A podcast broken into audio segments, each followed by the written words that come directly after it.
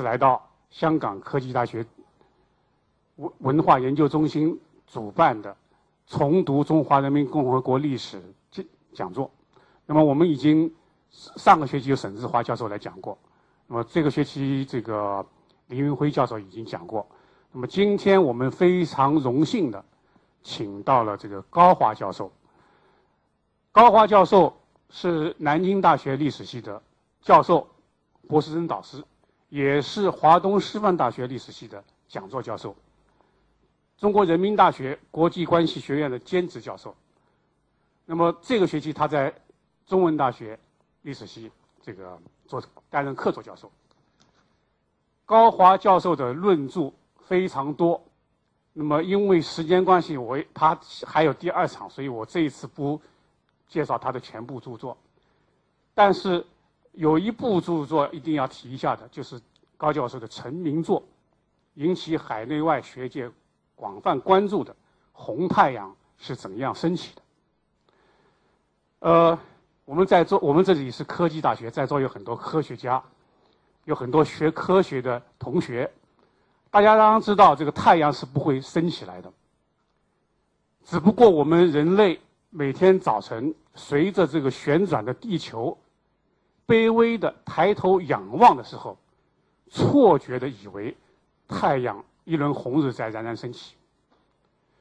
但是在一九四零年的延安时代，东方红太阳升，不是一种对自然现象的错觉。所以高华大教授的大作《红太阳是怎样升起的》，延安整风运动的来龙去脉，用萧功琴教授的话讲，描述的是二十世纪中国浪漫革命中残酷的美丽。到了一九六零年代中期，东方的红太阳已经升到它的最高点，亮的扎眼的红色光芒。笼罩了中国大地，于是我们中国有了文化大革命。我们也亲眼见证了这种残酷可以如何美丽，这种美丽可以何等的残酷。可是我们还不知道太阳为什么会这样红，美丽为什么可以这样残酷，红太阳为什么这么快就结束了它的旅程。所以我们现在听听高华教教授对文化大革命起因的诠释，欢迎。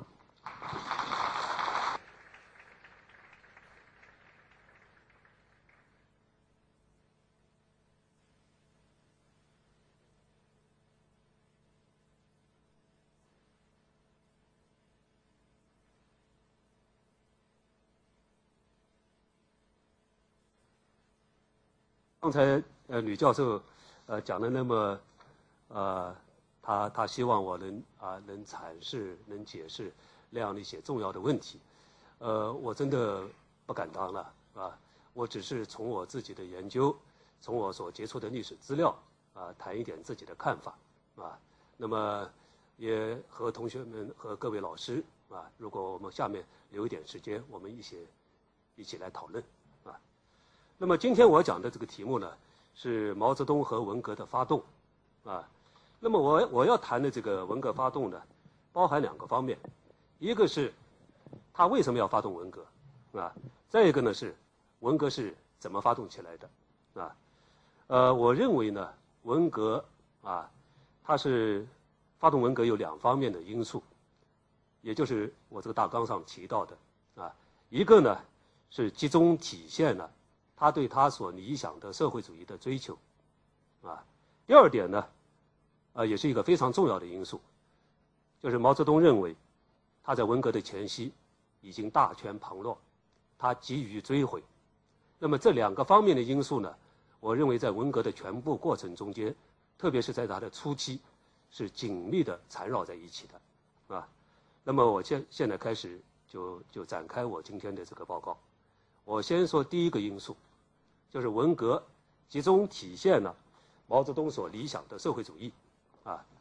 那么我们现在要谈他所理想的社会主义到底是什么，啊，那么我们通过历史资料啊可以看看可以看到，也就是在毛泽东的五十年代以来的，特别是五十年代后期的言论中间，尤其是在文革初期的1966年的五七指示中，啊，毛泽东呢，呃，对他的这个理想有所描绘。我认为呢，这就是一个所谓一个高扬革命精神，保持革命战争年代的那种所谓人和人之间的一种平等的关系，摆脱对物质的追求。思想不断纯化的这样一个新的天地，啊，这就是我理解的毛所理想的社会主义。那么，用什么样的一个方法来实现他所理想的社会主义，是吧？那么，我觉得是有毛的两个概念可以概括：第一个就是大抓阶级斗争，第二个就是斗私批修，啊，所谓大抓阶级斗争，就是在经济和社会领域。不断的提高公有制的含量，在思想和政治领域不断的批判所谓资产阶级和一切非无产阶级的思想，啊，那么斗争的主要目标是什么？因为毛毛主席啊搞斗争从来不是一个单纯的一个思想上的学习、思想上的提高的，所有的斗争都是有一个具体目标的，有目标的啊。那么这个斗争的目标，在五十年代以后啊，五十年代后期以来。啊，逐渐的，在六零年代以后就更加清晰，啊，斗争目标是两个目标，第一个是所谓党内的走资本主义道路的当权派，第二个就是所谓资产阶级知识分子，这是毛主席为了实现他所理想的社会主义要进行斗争的两个具体的目标。那么这两个目标，在文化革命的纲领性文件，一九六六年五月的所谓“五幺六通知”。和一九六六年八月的，啊十六条这两个文革的纲领性文件中间，都明确的指出，文革就是要打倒走资派，打倒资产阶级反动学术权威，打倒资产阶级知识分子，啊讲得很清楚。那么，我想毛主席在经济和社会领域对公有制的这样一个强调，对市场的排斥，应该说啊是和马克思啊、列宁啊、斯大林啊。和他们没有太大的差别，但是毛泽东对走资派这个概念的创造，应该讲是一个创举，啊，走资派，虽然在这个问题上，他的思路以后发生了重要的变化，从一九六六年初啊，六六年文革开始，他认定走资派是属于敌我矛盾，所谓走资派，就是用当时的词汇讲，叫反革命修正主义分子，反革命修正主义分子。就是阶级敌人，啊，这是敌我矛盾。但是演变到两年以后，毛泽东在走资派这个概念上开始后退，他换了一个说法，说犯了走资派的错误。所以走资派是毛的创造，但是在走资派问题上，他到六八年以后有所后退，啊，但是他在对资产阶级所谓知识分子问题上的这个看法是一贯的，是一致的。那么严格的说，毛对啊知识分子。属于资产阶级的这个判断，不符合经典的马克思主义的观点，啊，我们一般都知道，按照马克思主义观点，判断阶级它的依据是应该根据它占有生产资料多少来判断，而不是根据思想意识来判断。那么，这个这个问题上啊，我今天没有时间多讲，一个重要的分界线在一九五八年，一九五八年的八届二次八大二次会议上。开始基本上把资产、把知识分子全部划入资产阶级，啊，这是为文革的提供了一个它的一个一个来源。那么到了文革，啊，文革前夕，啊，老人家把知识分子，不管是从所谓旧社会过来的知识分子，还是新中国建设啊，新中国建国以后在我们的大学里培养的知识分子，以及在四九年以前参加革命的共产党员知识分子。一概打入资产阶级知识分子这个框架里面，所以全部是要一锅端，啊一锅端。那么，一九六六年文革初期，红卫兵给北京大学历史系有一副对联，啊这副对联很有名，啊庙小神灵大，池浅王八多。伟大领袖毛主席改了一个字，啊叫池深王八多。啊那么，毛主席在一九六六年的六月，又给北京大学一个称号，称之为“反动堡垒”，反动堡垒。那么，这里我们也没有时间展开。就毛泽东对知识分子的这样一种消极性的、否定性的看法，特别是对人文类知识分子的反感和排斥，啊，流露出的是一种比较强烈的反智主义的情绪，反智主义情绪。那么，下面我要讲，毛泽东发动文革，他一定是对当时的中国不满意，啊，对当时的中国的情况不满意。那么，一九六零年代到底是有哪些事情？使毛主席不满意呢？我想，首先，他对主持中央一线工作的刘少奇是非常不满意。那么，他特别不满意的是刘少奇在六十年代初推行的一系列政策，他认为刘少奇幼了，啊。那么，事实上，刘少奇是正确的，啊。从当时的历史资料看，我们知道六零年代初。中国出现了一个非常严重的困难，过去我们通常称之为叫三年自然灾害，啊，今天呢我们可以称它叫三年严重困难时期，啊，严重困难时期。那么从当时的资料看，毛泽东也亲自参与领导部署了全国的救灾救荒的工作，而处在第一线的刘少奇等中央领导同志，他们更对，啊，政策的错误。导致的百姓的啊这个生命损失感到很深的愧疚，也就是六零年代初的特大的困难导致的我们的特别是农民数千万农民的生命损失。啊，用当时的词汇讲叫非正常死亡。啊，这些领导同志是怀有愧疚感，愧疚感。啊，因为他们都知道在和平时期。和平时期，啊，饿死几千万人，这不是一个小事情，这是一个太太大的事情，啊，那么在这个非常困难的形势下，刘少奇等中央领导同志承担了大量的工作，啊，努力的恢复常规，恢复秩序，挽救国民经济，特别是把毛泽东搞大跃进的那一套，毛泽东搞大跃进的这一套，就是用阶级斗争。和群众运动的方式进行经济建设，这就是所谓大跃进。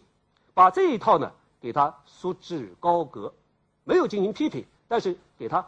挂起来，束之高阁了啊。那么或者悄悄的对大跃进的这一套做了转换。刘少奇呢，在六零年代初啊，当然不是他一个人，我这里要讲的是刘少奇、周恩来、邓小平、陈云啊，中央实际上是这四个同志。啊，这四个同志呢，他们呢，在这一段时间，对内开始调整国内紧张的关系。这个紧张的关系就是五十年代以后、五七年以后不断提高的那个阶级斗争，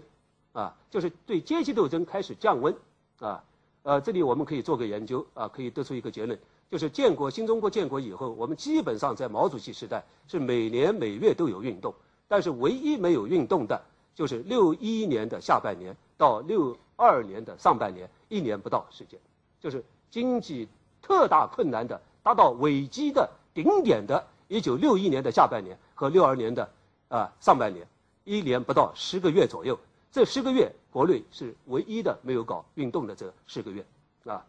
那么，我想刘少奇等中央领导同志对内调整阶级关系，啊，特别是安抚。工商业人士，就是那些所谓资本家，安抚知识分子，啊，那么给被打成小不腾彭德怀分子、右倾机会主义分子的全国几百万干部平反，啊，对外，而且开始希望和苏联啊缓和过分紧张的关系。这里我们要提到，一九六一年。是中苏关系得到缓和的一年，一九六一年，啊，这里还要提到一下，就是一九六一年的年底到六二年，刘少奇甚至默认、默许对五七年被打成右派的右派进行右派甄别的试点工作。这试点工作在全国只有两个地方进行的，一个是安徽，一个是山东，啊，全国这在两个地方进行了试点甄别，准备。到适当的时候，对反右的扩大化进行甄别，啊，这是在国内政策方面，对外政策方面，一个是调整和苏联的关系啊，在反苏反修的问题上调子降温；再一个呢，减少过量的对第三世界的经济援助，啊，呃，当然，呃，刘少奇等人为了维护毛主席的威信，啊，当然我们都知道大跃进、人民公社化运动都是毛主席亲自领导的，啊，为了维护毛主席的威信。他们对当时的特大的困难，给他的解释叫做“三年自然灾害”，啊，呃，而且呢，还有一个解释叫做“苏修必在”，苏修必在，这是两个经典性的解释，啊，呃，我记得我当时是小学生，啊，我们的老师就告诉我们，啊，呃，现在我们没有肉吃，没有肉吃的原因是什么呢？我们的肉都送给苏联还债去了，啊，这是一个当时非常经典的一个叙述，啊，几乎家家户户都知道。我们困难，一个是自然灾害，一个是苏修必在，啊，那么，我想刘少奇啊，为了照顾毛主席，啊，当然同时也是和他自己也有关系了，啊，刘少奇在一九六二年初的七千人大会上，啊，他说彭德怀给毛泽东的那封信没有错，啊，彭德怀的错是里通外国，啊，我想这个里通外国完全是一个子虚乌有的东西。啊，他这样说无非是啊，告诉大家彭德怀是不能平反。那么刘少奇本来是啊，要为维护毛泽东的威信，甚至是为毛主席在大跃进中间的一些错误进行开脱，当然也是为他自己开脱啊。但是他这样做已经把问题搞得曲曲弯弯啊，反而使自己不能理直气壮。他以为。毛主席会领他这份情，谁知道情况并没有他想的这么简单。毛泽东对他非常不满，在六二年初就已经非常不满，因为在毛主席看来，中国出现的特大困难就是这三条：一个自然灾害，苏修必在，最多加一条，我们经验不够，交了学费，啊，交了学费，那么有一点损失。不算什么，啊，关键的是六亿五千万人口的中国绝不能松气。当时我们中国的人口是六亿五千万，成绩和错误相比，成绩是九个指头，缺点是一个指头，这是非常经典的毛主席的九个指头一个指头论啊，这是多少年很有名的一个一个判断。那么我觉得和刘少奇相比，毛泽东是一贯性到底，绝不松口，绝不松口。啊，那么刘少奇呢？啊，有点不一样。刘少奇在七千人大会上，七千人大会上，他在大会上他说：“他说搞责任田是走资本主义道路。”他为了保持和毛主席的一致，他在七千人大会上并不是像我们今天所大家知道的啊，刘少奇支持抱残到户，不是的。刘少奇公开言说都是说责任田是走资本主义道路。但是对下面搞责任田、搞包产到户，他采取的叫睁一只眼闭一只眼，他是用这种方法的啊。那么，当然我们理解，刘少奇这样做、这样说都是有难处的，因为在他的上面有伟大的领袖毛主席这样的强势领袖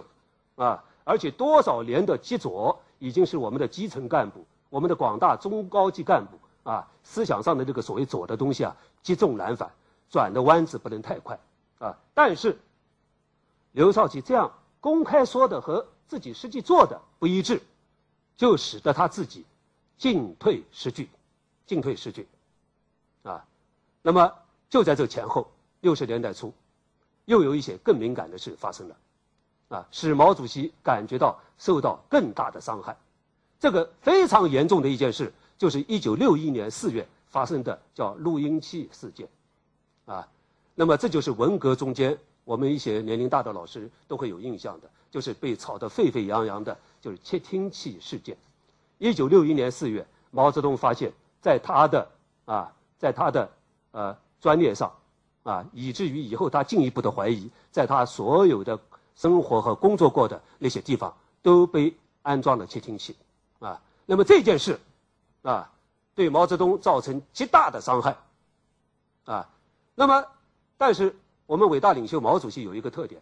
啊，这是老人家有个特点，很多年前就有人啊，就就看出毛主席有这个特点，就他在情况不利的时候，毛主席会忍，他的忍功比任何人都高，忍啊，他忍。一九六一年四月的这件事件，毛主席老人家并没有立即发作，虽然极为愤怒，但是他只是处理了几个具体的工作人员，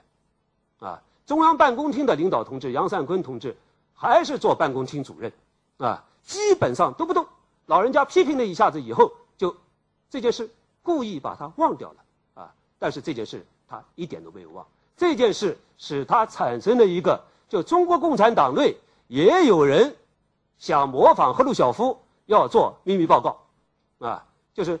他对这个方面的这种警惕性大大加强，啊，当然，老人家都知道，在一九六二年，六二年上半年的这个七千人大会以后，全国今天我们看到一些材料，在一九六二年上半年七千人大会以后，在国内的一些省市召开的党代会上。居然都有，啊，党员同志在会议上公开的发言，要求中央为彭德怀同志平反，啊，这公开的，不是私下的，是公开要求为彭德怀平反，啊，当然，呃，这里还要提到，文革初期为什么要批判邓拓、吴晗、廖沫沙，啊，邓拓同志搞的那个三家村杂技，啊，夜山夜话，确实是针砭时弊的。针砭时弊的啊！我记得印象很深的那个《夜山夜话》里面有一个，就是啊，对那些吹牛皮、放大炮的人应该怎么样呢？邓拓写道啊，应该准备一盆狗血，再准备一个橡皮制的一个大棍。当他吹牛皮的时候，就把这个狗血往他头上一倒，再用大棍子对他头上猛击三下。啊，这些文章是针砭时弊的啊。那么这些东西都被毛泽东主席所发现啊。这里要提到江青。江青自称他是毛主席流动的哨兵，他的主要工作就是每天看若干报刊，把主要的信息向毛主席汇报。啊，那么我刚才说了，六二年的有很多同志公开循正常渠道要求中央为彭德怀平反，又出现邓拓之类的这样的一些针砭时弊的作品，啊，那么还有窃听器，啊，再加上。一九六二年八月，啊，少奇同志，啊，早不出晚不出，当然是毛主席劝他的，啊，毛主席说你应该出刘少奇选集了，啊，刘同志呢，啊，居然也就，呃，也就同意了，啊，所以毛刘少奇同志的《论共产党员修养》是在六二年八月一号正式出版，啊，所以全党开始学《论修养》，毛主席遭到了。建国以后，啊，应该说面临着建国以来最大的压力，刘少奇的威望急剧上升。当然，几天以后，五天，八月五号到六号，毛主席就反击了，啊，只有几天时间，老人家就开始做出一个回应了。我想说，在这个困难时期，啊，老人家面临的是建国以来最大的压力，但是他采取的方法是硬着头皮顶住，啊。那么，所谓硬着头皮顶住，在当时的这个党内外的巨大压力下，毛主席还是没有办法啊。那么，在七千人大会上做了几句自我批评啊，这个自我批评大家都会听说过的啊。毛主席说：“谁要我是中央主席呢？中中央犯的错误第一位就是我，因为我是中央主席。谁要你让我当中央主席？谁要我是中央主席呢？”所以他做的这个，呃，他做的这个自我批评是做的，但是当时。就有参加七千人大会的同志说，啊，私下里对主席发泄不满，说毛主席的这个自我批评一点不深刻，因为他对别人批评从来都要求非常严的，除了要现实表现，还要挖思想根源、阶级根源等等等等，啊，但是他的这批评两句话，啊，两句话，但是不管怎么样，老人家毕竟是下罪己诏了，下罪己诏，啊，他对罪己诏这个问题是看得非常重的，啊，皇帝是不能做自我批评的。一九五六年，胡志明主席到中国来。胡主席向毛主席请教一个问题，啊，因为胡主席大家知道他的中文非常好，他会用古汉诗啊来写诗的，啊，那么会写古汉诗的，胡主席说，哎，我我最近越南北方搞土改啊，搞土改搞的这个有问题，犯了很左的错误，我准备做向全国人民做自我批评。毛主席告诉他，告诫他，皇帝是不能下罪己诏的，下罪己诏是要亡国的。所以胡主席接受了毛主席的建议，把长征同志，啊，年龄大的一些老师可能会记住，越共的一个高级领导人叫长征，长征同志是五六年的越共中央总书记，把长征同志推出来，让他承担土改的领导土改的错误，提拔南方的李隼同志接任长征做总书记，啊，他这个背景就是胡主席本来要做自我批评，接受了毛主席的建议，其实。越南北方的土改，啊，今天我们这里没有时间讲。越南北方的土改是在中国代表团工作团的指导下进行的，完全照搬我们的，特别是北方的啊，我们的土改经验，所以搞得很过火啊。这里不说了。那么我这里要讲，毛主席做了自我批评，这是对于老人家是非常难得的，非常难得的。但是他内心是不悦的，很不高兴。以后他就说过，以后他说过很多关于七千人大会的话。江青也说过这样的话。江青说：“从七千人大会开始，我们就忍，忍啊，啊，就是江青反映的是也是毛主席的一个看法了，啊，一个感受了。那么忍了几半年，哎，形势真的是好转了，形势真的好转啊。看到形势好转已成定局，一九六二年的下半年，毛主席决定。”反击，开始反击。他的反击，也就是重谈阶级斗争。重谈阶级斗争啊！我们大家都记住，毛主席在一九六二年八月发出伟大号召，叫“千万不要忘记阶级斗争”。紧接着又提出一个党的基本路线，就是在社会主义到共产主义的遥远的这个过渡时期，阶级斗争必须年年讲、月月讲、天天讲。啊，这是六二年的八月的一个一个重大的一个一个变化。那么。刘少奇从啊不，刘少奇对毛主席重谈阶级斗争，啊是怎么样个态度呢？我想刘少奇是没有办法不接受，为什么？因为在共产党内，从一九五七年开始，谈阶级斗争是正统，不谈是修正主义，这是共产党的一个基本主旋律。刘少奇同志，也就是刚才我讲的六一年的下半年到六二年的上半年的一年不到的时间。淡化了阶级斗争的宣传，这里还提一下啊，这个时期少奇同志为了安抚全国人民啊，特别还从香港进口一些左派电影，就是反映小市民的电影啊，让因为经济很困难，让老百姓啊就是暂时忘记肚子上的那个那个肚子上的一种紧张感吧，呃，看一些电影可以缓和一下啊，这是这都是非常的啊，做了很多工作啊，就这时期的领导同志做了很多工作啊。非常政治上的、经济上的、社会上的、文化上的啊，就是做了很多调整。我讲的是，就是经济困难时期啊。那么我刚才说，少奇同志也就是那一个一年不到的时间淡化阶级斗争，所以 经济形势好了，毛主席又提出来要搞阶级斗争，刘少奇只能接受，但是他向毛泽东进言，希望重搞阶级斗争。不要影响到经济调整，啊。那么，我想毛主席在一九六二年夏天八月到九月啊，又开始出来了啊。他这次出来不完全是空的讲阶级斗争，而是啊，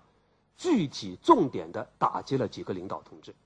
这几个领导同志啊，呃，我们今天都会知道的有几个主要的人物，一个是中中央统战部部长李维汉，李维汉是党的元老。从一九四九年到一九六二年，长期担任中央统战部部长。李维汉的统战部部长在八届十中全会上被罢免。李维汉同志的罪责就是执行了右倾投降主义的路线，就是对工商界和知识分子执行了投降主义路线，这把他罢免。啊，邓子恢同志是公开的鼓吹三自一包，现在把他罢免。党内的还有一个老同志，就是所谓王家强同志，他提出对对外援助应该适当。对苏联关系不要搞太紧张啊！这个同志呢，也在一九六二年的八届十中全会上被罢官啊。还有其他几个同志。那么，毛主席搞阶级斗争不是空的，是马上就处理几个同志。那么，这也是给刘少奇的一个警示。刘少奇同志对毛主席处理的这几位党的重要干部，没有说一句话，没有说一句话，而是跟着毛主席一阵批判，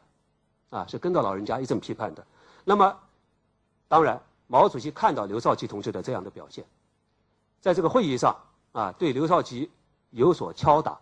啊，没有点名，有所敲打，啊，看到他刘少奇同志呢，迅速的跟上毛主席的步调，也就暂时放过了他，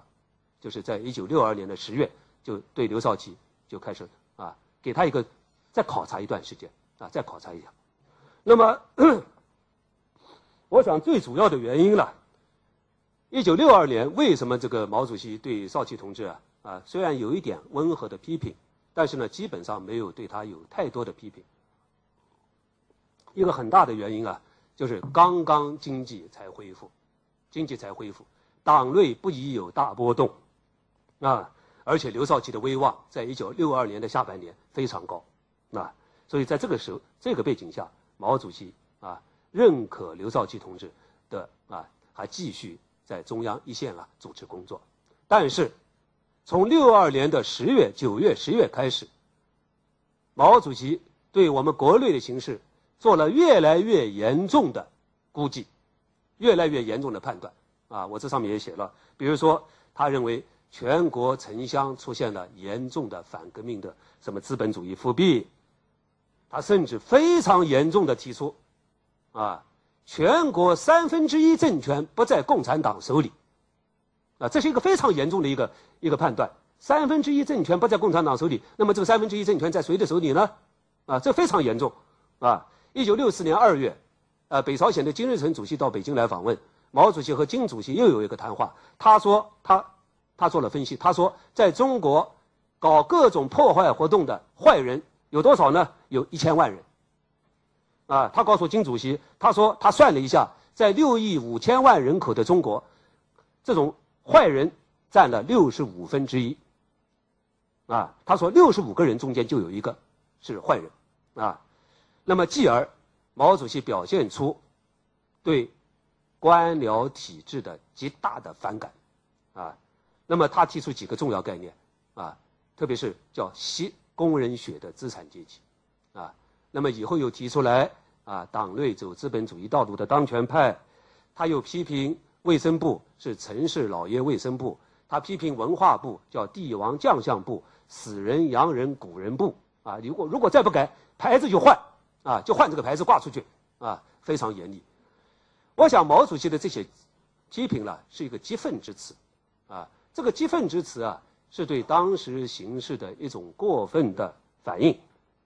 更多的是表现出一种对刘少奇的强烈不满。严格的说，是站不住脚的。但是，老人家在六零年代对官僚体制的批判，在一定程度上确实触及到我们新中国建国以后我们体制的某些弊端。这是我们国内在四九年以后。从来没有人不可以公开的谈这个官僚体制的问题，啊，是老人家在六四年左右开始谈这个问题了。在这之前谈的，一律是反革命，一律是右派，啊，所以毛泽东是第一次提到这个官僚体制的问题，啊，这个所谓官僚体制，在当时的语境下就认为是官僚主义和群众的矛盾的问题，就是指部分的干部欺压群众、欺上瞒下，啊。这种行为的问题，多吃多占、贪污腐化的问题。那么，我想，呃，我我觉得毛泽东的这个，呃，这个时候的这种啊，他的这个看法，呃，还是有道理的了。因为我们都知道，一九四九年以后，我们新中国建立的是中国历史上最完美的一个自上而下的这种体制，因此，我们的干部队伍也是空前庞大的。这是中国历史上最大的一支干部队伍。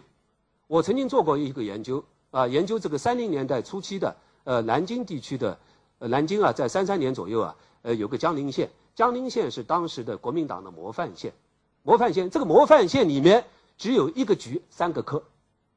一局三科，也就是一个县干部啊，国民党的干部，县政府的干部非常非常少，非常少，啊干部队伍这么庞大，这是我们新中国以后的现象，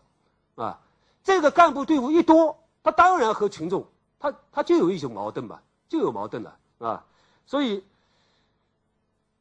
这种情况建国以后就干群矛盾是历来如此，历来如此啊。呃，中央虽然是三令五申啊，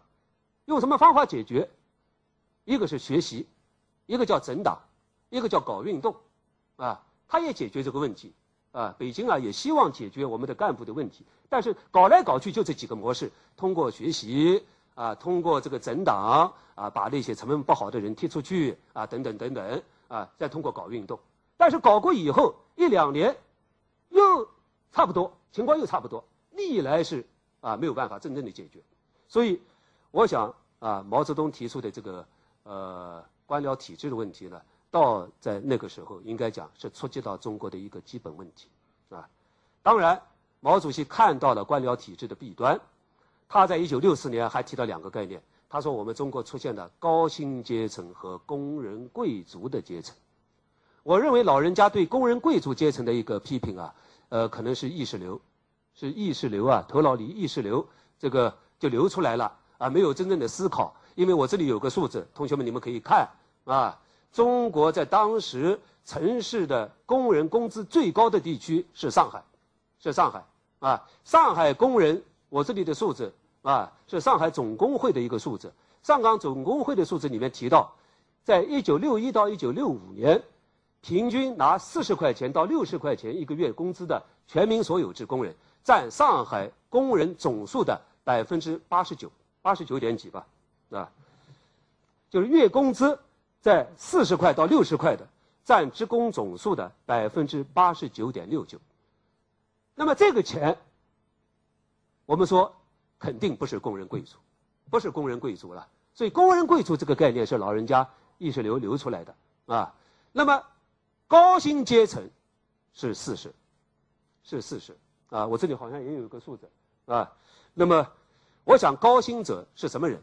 高薪者的主体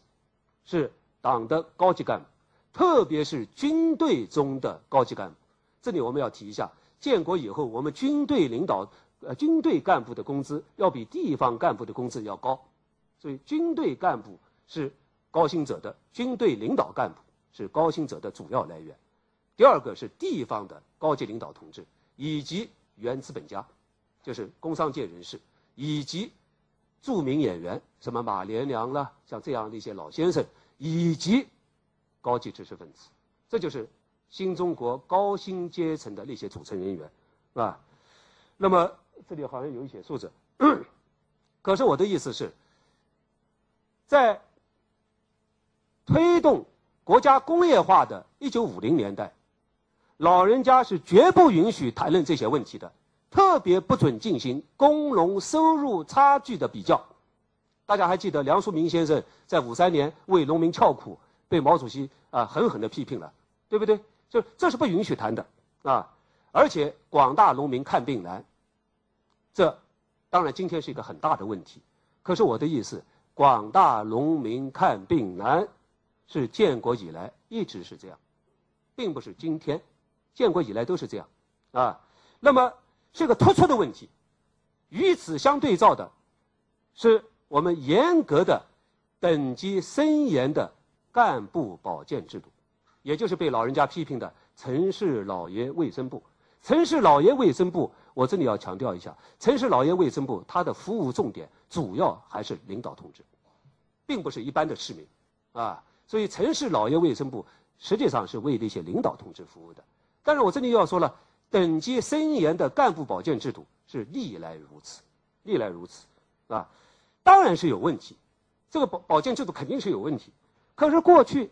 从来没有听老人家批评过，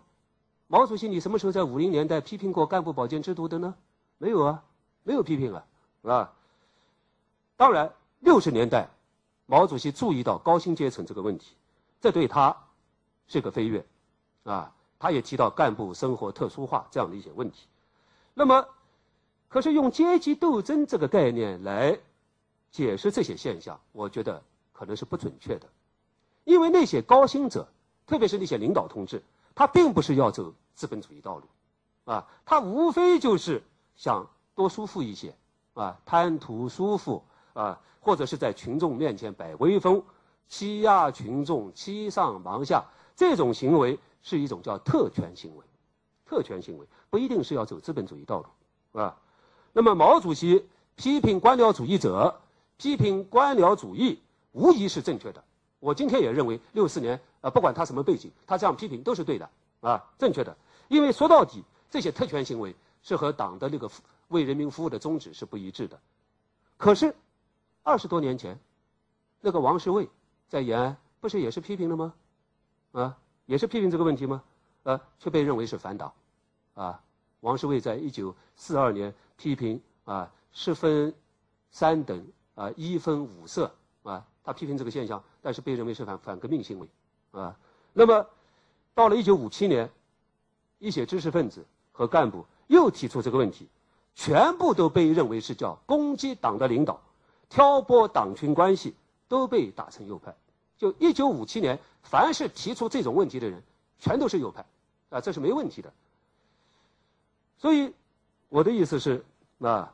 在中国，在苏联。批评干部特权问题一直是一个禁忌话题，禁忌话题。过去，俄国的那个托洛斯基，他说，他有一个概念，他说叫“工人国家退化论”。原先是工人国家退化成官僚国家，叫“工人国家退化论”。六零五零年代，南斯拉夫有一个理论家，也是铁陀的战友，啊，叫德热拉斯，今天我们翻译叫杰拉斯。杰拉斯有个概念叫新阶级，新阶级，啊，那么苏联人看到六零年代初毛泽东对官僚主义的批判，攻击毛是半托洛斯基分子，啊，应该指出，毛主席批评苏联和东欧那些国家出现了特权情况、特权阶层，我觉得是完全符合实际的。毛在六十年代初批评苏联和东欧。出现了官僚阶层，他这种批评是对的，啊，包括今天我们很尊敬的铁托同志，大家都知道铁托同志非常了不起，是一个伟大的英雄，民族英雄。但是铁托又是一个美食爱好者，啊，又是一个高级钻石的热爱者，啊，这个都是这样子的了，啊，德瑞拉斯批评了一下，呃，铁托同志把德瑞拉斯抓到牢里面去了，啊，关起来关了很多年嘛，啊，所以这一直是一个禁忌话题，啊，那么。我想，毛主席希望中国不要出现苏联和东欧这样的情况，啊，他的主观愿望是好的。他认为我们的干部变坏，大概有几个原因。啊，老人家的世界里啊，他他有分析。他认为我们的干部为什么会变坏呢？啊，第一个原因，本来就是地主资产阶级分子，混入党内，所以这些人。这个概念，他们这些同志给他们一个概念，叫做阶级异己分子。我们年龄大的同志都知道啊，经常那时候我们看到某某人被揪出来了，他是阶级异己分子，他的理由是什么？他爸爸是地主，虽然他三七年就参加共产党了，但是他的根子是个地主，所以他叫阶级异己分子。所以这类同志本质上就是坏的，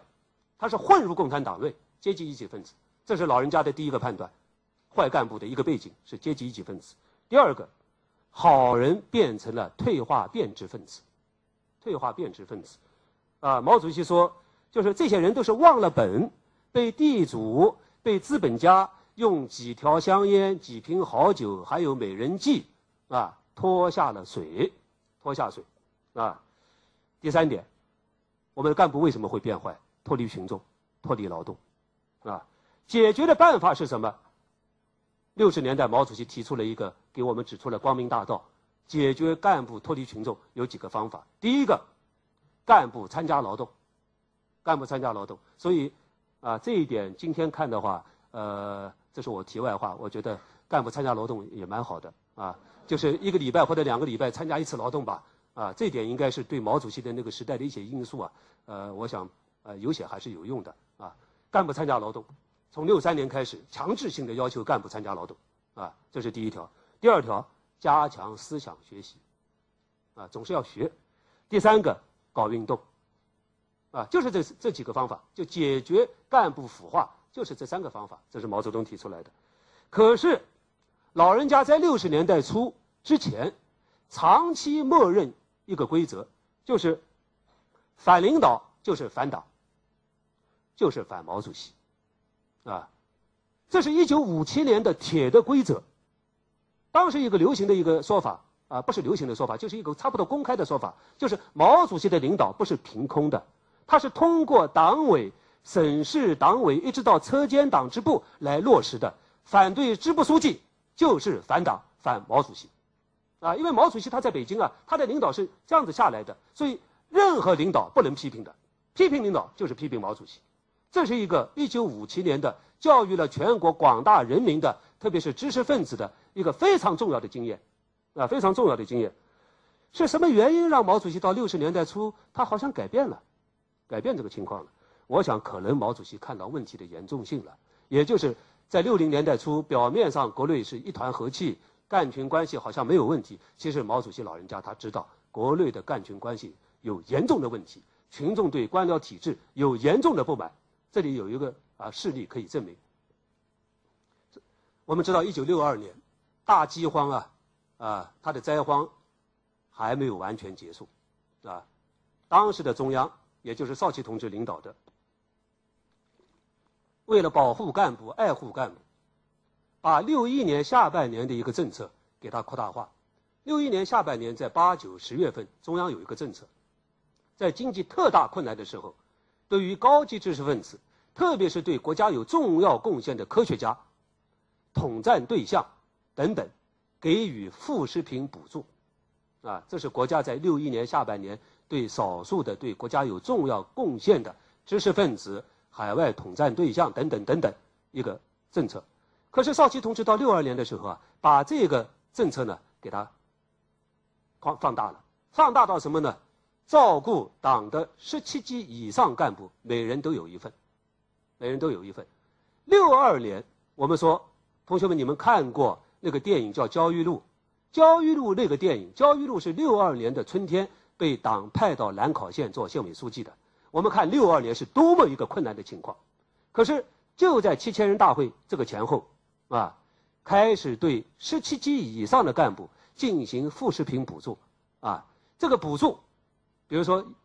每个月啊，当然今天看都不算什么补助了，每个月两斤黄豆啊，两斤肉啊，两条烟啊，啊，可是，在当时。这给群众深刻的刺激，深刻的刺激。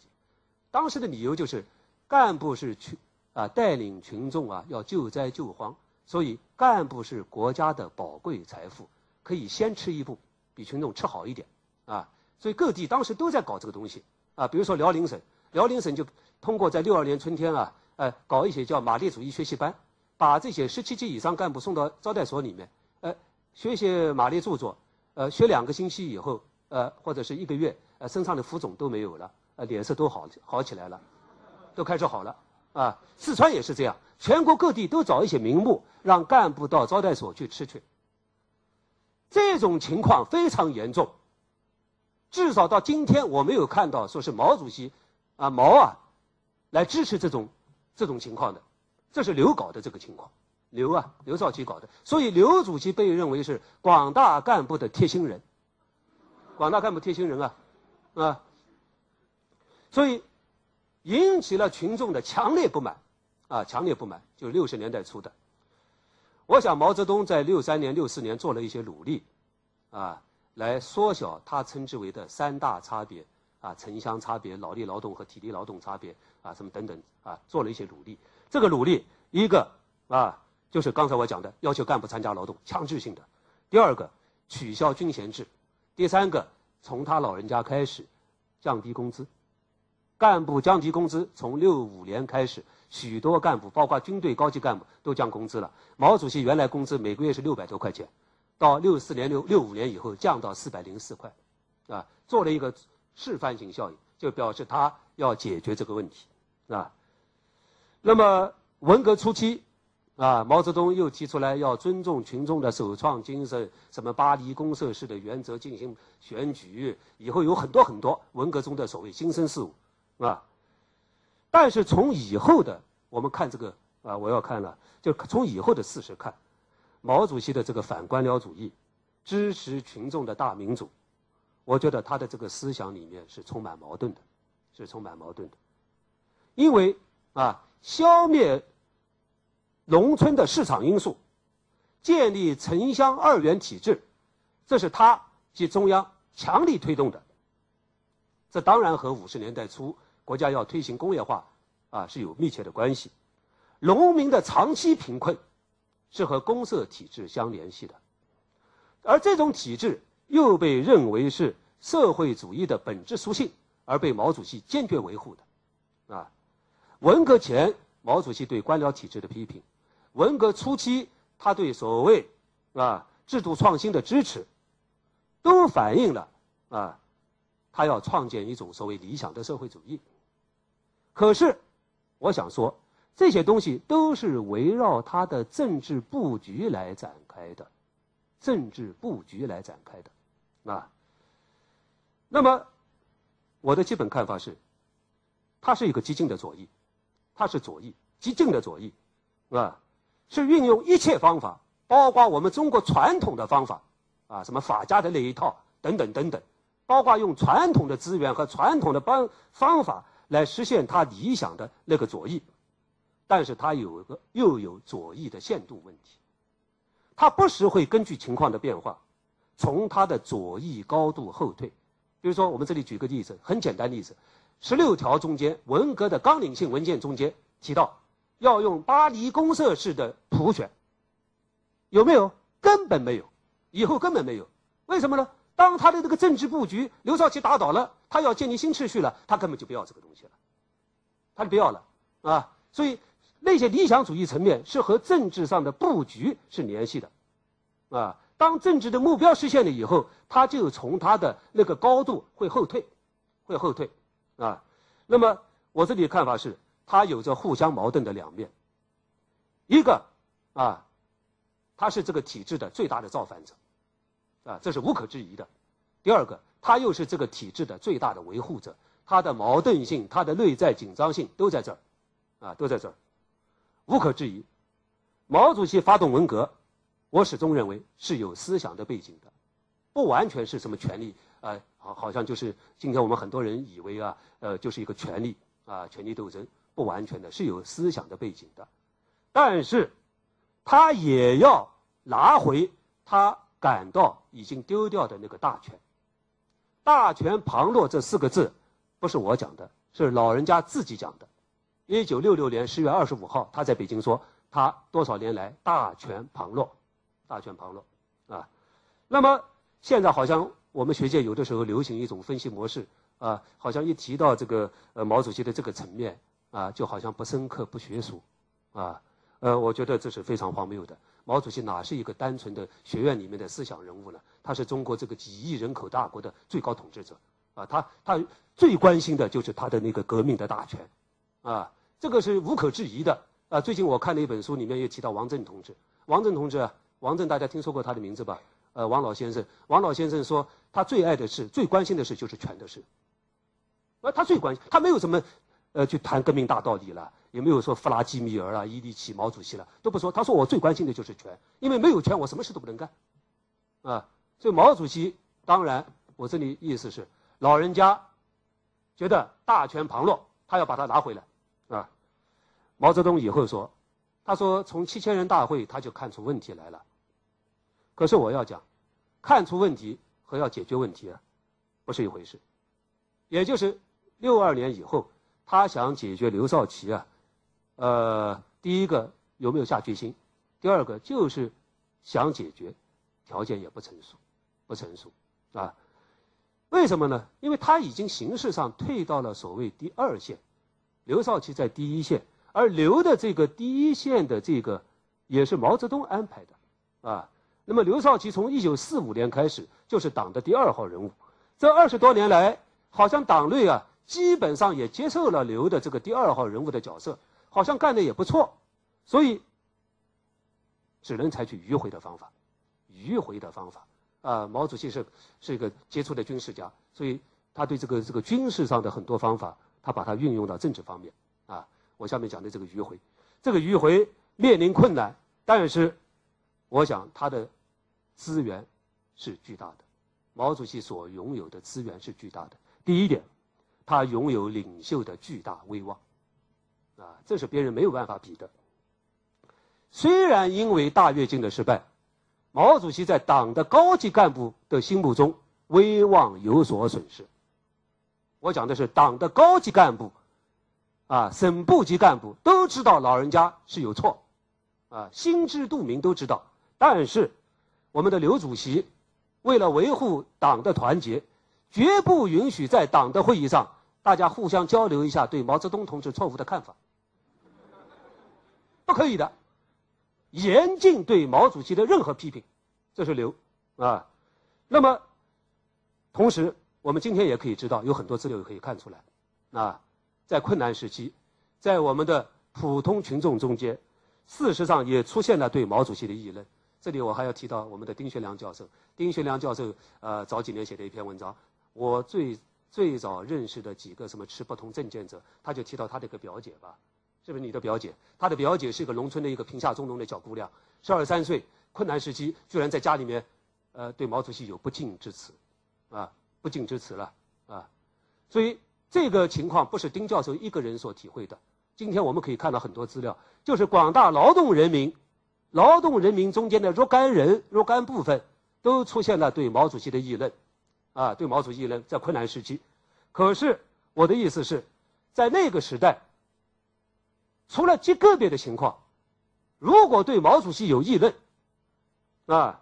都会被当成是现行反革命，被立即破灭，立即破灭，这是。无可置疑的，啊，当然你在家里面没有人报告，那别人不知道。如果是知道了，那是不得了的事情。就是困难时期也不可以允许对毛主席有任何议论。所以虽然如此，我们的毛主席是何等英明，他是心知肚明，党内外啊，全国都有一种对他的不满的这股潜流，他是知道的。毛泽东是知道的。当务之急是怎么办？是放任自流，还是给予回击？我想老人家他斗争了一辈子啊，他选择的是给予迎头回击。这怎么回击呢？他自己起草中央文件，要求全党全国人民学习毛泽东思想。当然，这里也可以看到毛主席当时的有些无奈啊。本来这些工作应该是刘少奇做的，啊，你们都装聋作哑啊，都不说话。现在逼得毛主席亲自自己出来写文件，啊，下批示全国人民应该什么高举毛泽东思想红旗。今天我们很多东西都可以看到了，老老人家自己写，啊，呃，特别要学习毛泽东同志的著作，特别要学习毛主席讲的什么东西，都是自己写的，啊，这个可以理解，他绝不妥协。你们不说，我来说，那没办法了，因为他们都不说，啊，本来少奇同志呃说的是很溜的，最会说的，呃，现在他不说了，啊。那么当然，在这个关键时刻，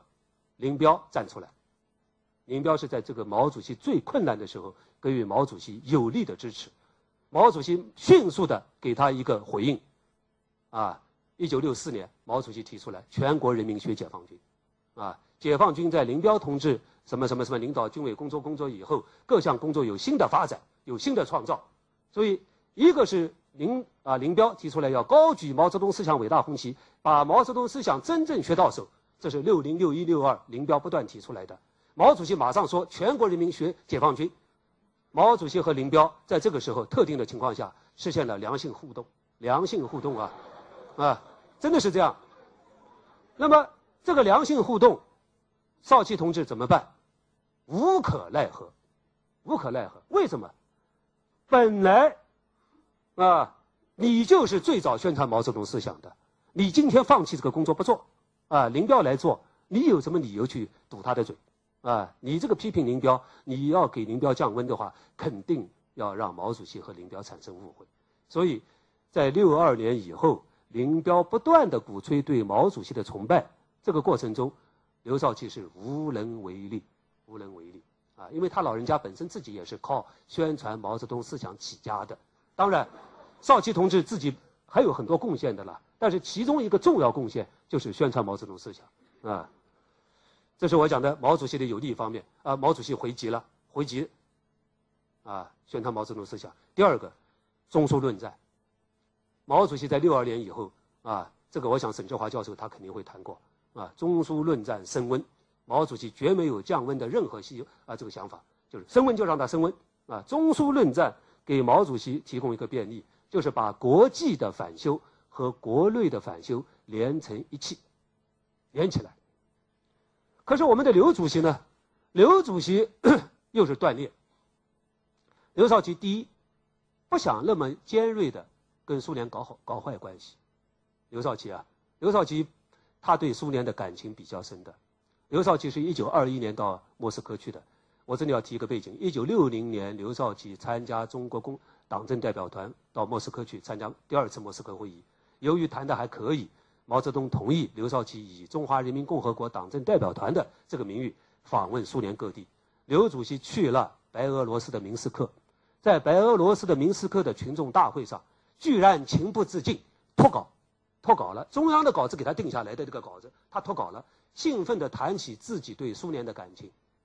啊，他说，一九二一年的时候，我还是二十多岁的人，啊，二十多岁的年轻人。我们当时为了到莫斯科去，我们沿途走了快两个月，啊，走到森林边上都是停下来砍木头，然后放到火车头烧，啊，两个月左右才到莫斯科。他讲完以后，全场的明斯克的二十万群众站起来，很多人流眼泪唱国际歌，而且刘主席在兴奋中间居然喊了一个口号：“以赫鲁晓夫为首的苏共中央万岁！”啊，这是六一六零年十一月，他脱稿了，脱稿，脱稿了，啊，他的青年时代起码有几年是在莫斯科度过的，啊，所以刘呢，第一个，当然他以后同意反修。但是不愿意跟苏联搞得那么僵，啊，呃，他和毛的态度不一样，呃，以后在毛的压力下也认可要反修，但是希望国内还实行一个相对温和务实的一个一个路线，所以就造成了断裂，啊，毛主席呢理直气壮，占领了反修的制高点，啊，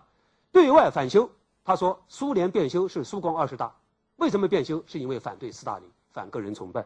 啊，对对，不搞阶级斗争，专搞经济建设，奖金挂帅，利贝尔曼，啊，对外和美国缓和关系，啊，中国的修正主义呢，是对内搞三支一包，对外搞三合一扫，啊，所以毛主席他这个内外都连在一起的。毛主席还抓住中苏关系紧张的这件事情，调动全党全国人民的爱国主义、民族主义的热情，啊，刘少奇只能跟着毛主席的调子走，但是。作为一个反修战士，他总显得底气不足。反修战士是当时的一个称呼啊。毛主席以后把这个称号送给了康生，康生死的时候，中央给他一个称号叫“光荣的反修战士”，啊。我们刘主席作为反修战士，好像这个底气都不太足，啊。康生作为反修战士，他是名副其实的，是名副其实的，啊。所以，刘主席果真没有几年。啊，毛主席就把中国的赫鲁晓夫这个铁帽子给他加上去，啊，所以中苏论战对毛泽东是有利的。第三点，我讲一线和二线的模糊性，为毛主席的反击提供了一个非常大的便利。一线和二线，我们知道一线二线从来中央没有制定过一个一线二线工作法则，大家知道吧？比如说，我们都有什么东西都有一个章程的了。啊，过去书记处有一个书记处工作章程，什么什么章程呢？就是一个星期开一次会，书记处主要解决哪几个问题？一个是人事任免问题，一个是什么什么问题？可是，一线二线从来没有规定的，没有一个条文，完全是一个模糊的一个虚拟的东西，一个虚拟的。那么，我想毛主席在一九六零年上半年还在一线，虽然老人家在五九年把国家主席这个位置让给了刘少奇。啊！但是六零年上半年，毛主席还在一线，具体领导大跃进，包括一九六零年初的叫继续跃跃进，啊，大跃进五八年一个，六零年还有一个叫继续跃进，这个跃跃到一九六零年的八月份跃不下去了，才停下来的。六零年的八月份，全国出现极其恶劣的大面积的饥荒，所以这个大跃进就停下来了。啊，我的意思是，毛主席六零年上半年还在。前台，六零年下半年经济情况极度恶化，毛主席退居二线了，开始真的退居二线。那么老人家在六零年下半年，特别在六一年，他做了一个甩手掌柜，啊，事情让刘少奇他们去做了，啊，基本上老人家这个时候在南方，但是他密切的观察到北京，注意北京的一举一动，啊，所以我的意思是，刘主席只主持一线是什么呢？就是。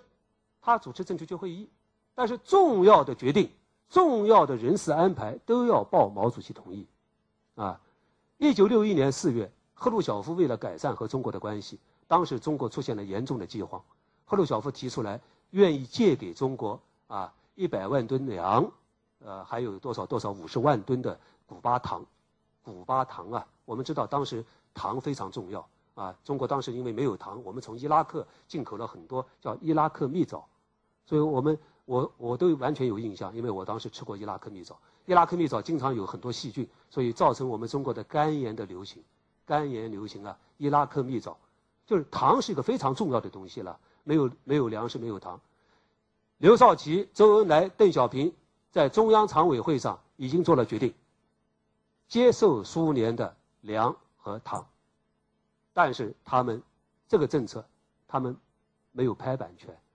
三个人专门飞到广州向毛主席请示，老人家拍板，粮食不要，要糖。啊，连这么一个具体的事情，毛主席都是管的，所以他在二线，他在二线就是不具体承担领导国家的具体的事，但是所有的大事都是要他点头，所以一线二线是个非常非常模糊的一个东西，很模糊啊，那么。一九六一年，我想对老人家是一个非常艰难的这一年，到处都是坏消息，啊，都是坏消息。更可怕的是，啊，更不是叫可怕了，啊，更更有点啊，这个这个比较特别的是，一九六一年，按照党的八大的党章，应该召开党的第九次全国代表大会。党的八大党章专门为毛主席设置了一个条款，本党在需要时设一个名誉主席。这个主这个名誉主席就是为老人家设下来的。如果一九六一年召开党的全国代表大会，召开就是按照法定程序召开第九次代表大会，毛主席极有可能要做名誉主席，啊，可是我说，在那个时候，刘少奇等人都没有一个人敢提开会的事啊，开九大的事啊，所以六一年熬过来了，一切就好，啊。所以我们知道，党的八大是一九五六年召开的，党的九大是一九六九年召开的。八大开了十二个中央全会，就是不开九大。啊，毛主席坚决不开九大。当他把刘少奇打倒以后，才开了九大。啊，所以六一年是个非常危险的这一年。啊，那么当然，我觉得这件事情不要去责怪毛主席。啊，我的看法是什么呢？毛主席是有这个权利，这个权利是谁给的？刘少奇同志给的，啊，一九四三年三月，由刘少奇同志亲自安排，啊，制定了一个规定，就是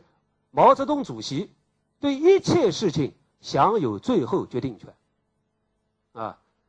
本来中央书记处同志是平等关系，但少奇同志在一九四三年的三月决定中提到，党中央三个书记。毛主席是书记，还有他和任弼时是书记，任何留的书记只是毛泽东的助手，关系已经就是四三年决定讲得很清楚，他们不是同事关系，是上下级关系，毛是，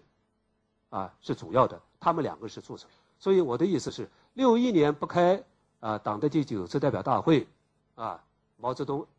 他可以觉得他有这个权利，因为一切大权都在是你们同意的。啊那么下面我就要讲准备的问题。我认为，在一九六二年到六四年，啊，这几年虽然有一些改变，但是呢，我们不能说这个毛主席就准备发动文革了，啊，我们看到的只是毛主席要改变，文革的真正准备是从六五年开始的，六五年开始，用毛主席他自己的话讲，就是叫刘少奇下台。可是。这样一个伟大的啊巨大的事变，怎么可以这么庸俗的叫一个叫刘少奇下台的运动？这名称太难听，对不对？所以它应该有一个充满正当性的名词。最初它的名词叫社会主义文化大革命，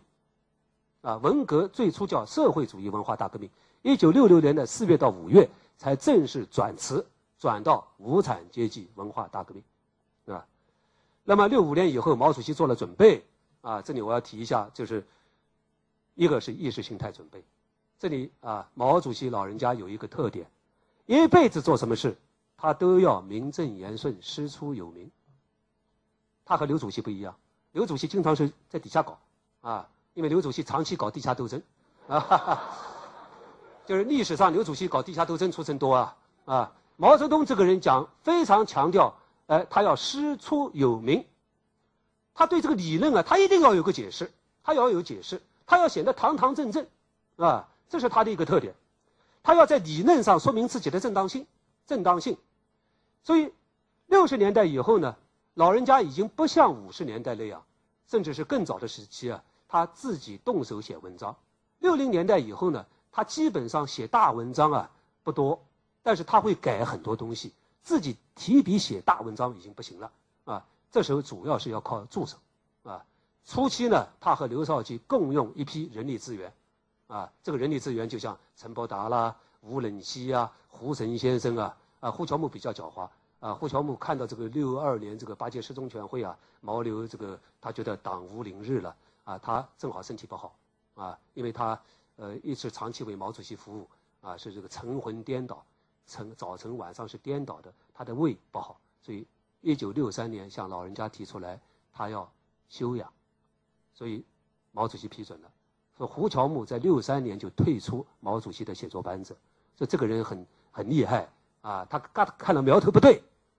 早点抽身，所以以后他混过了文革。八十年代以后大展宏图，啊，就是，所以他们是大展宏图啊。我们知道八十年代胡乔木同志呃非常厉害的，呼风唤雨啊，对不对？但是呢，哎，他在毛刘六二年以后，他不知道怎么办啊，呃，生病最好，啊，这是。所以我这里讲人力资源不包括这个胡乔木同志啊。可是这个人力资源啊。毛主席最初他是靠陈伯达，啊，老人家用陈伯达用了一辈子了，从四十年代就用陈伯达，对他功劳很大。我十二号还要讲这个林彪事件的时候，还会专门提到这个，啊，我这里提一下，早期用他，后来慢慢发现，哎，也不行了。最好的是张春桥和姚文元，张姚是毛主席比较欣赏，特别是张春桥，张春桥，所以依靠江青。在上海组织的这个张春桥和姚文元，以他们为中心，就为毛主席建构了一个理论。这个理论，我们就叫做无产阶级专政下继续革命的理论。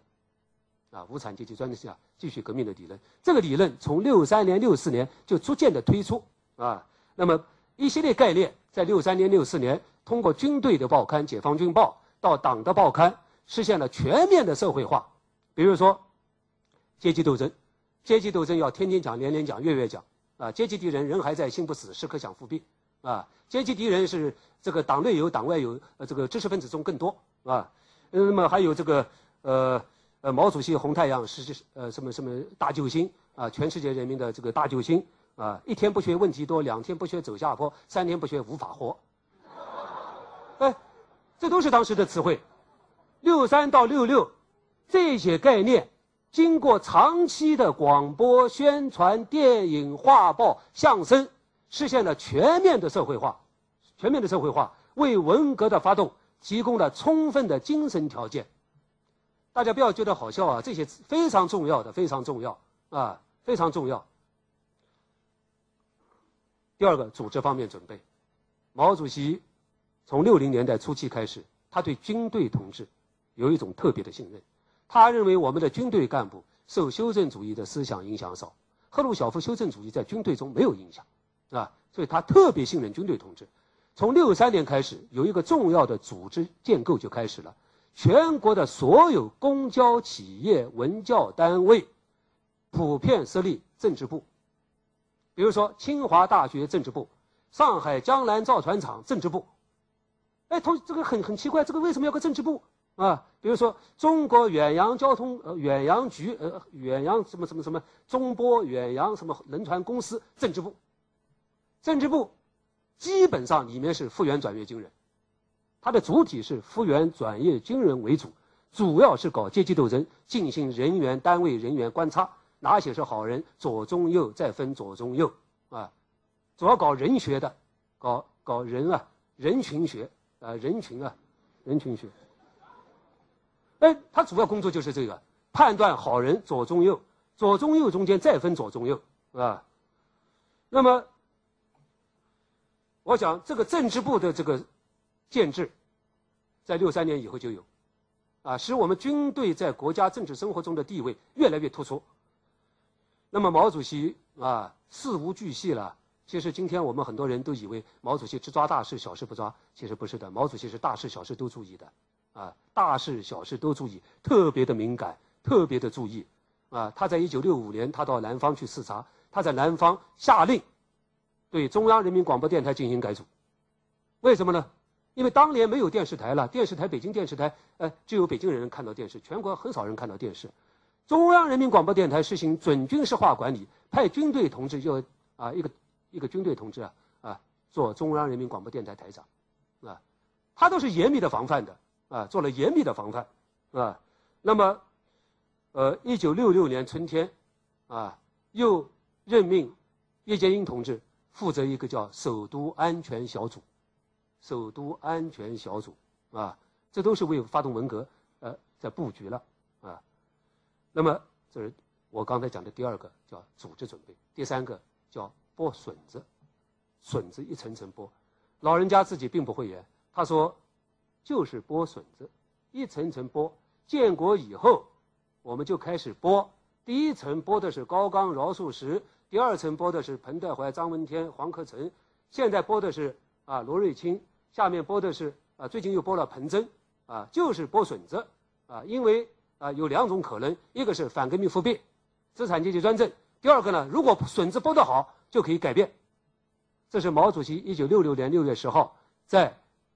杭州和胡主席、胡志明主席的谈话，反映了他的这种具体想法，就是一层层的剥，啊，那么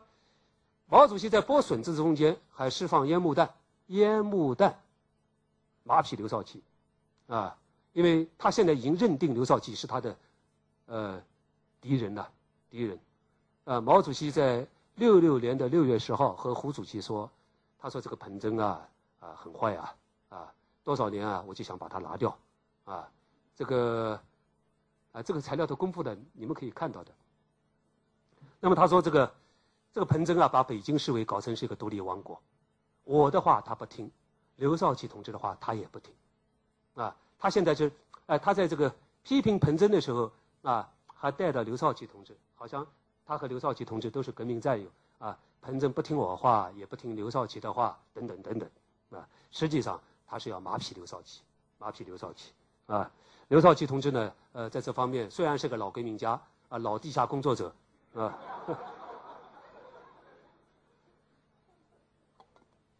好像敏感性不够，比毛泽东要差好几个层次，啊，差好几个层次。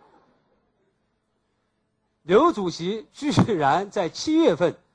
他向民主党派通报，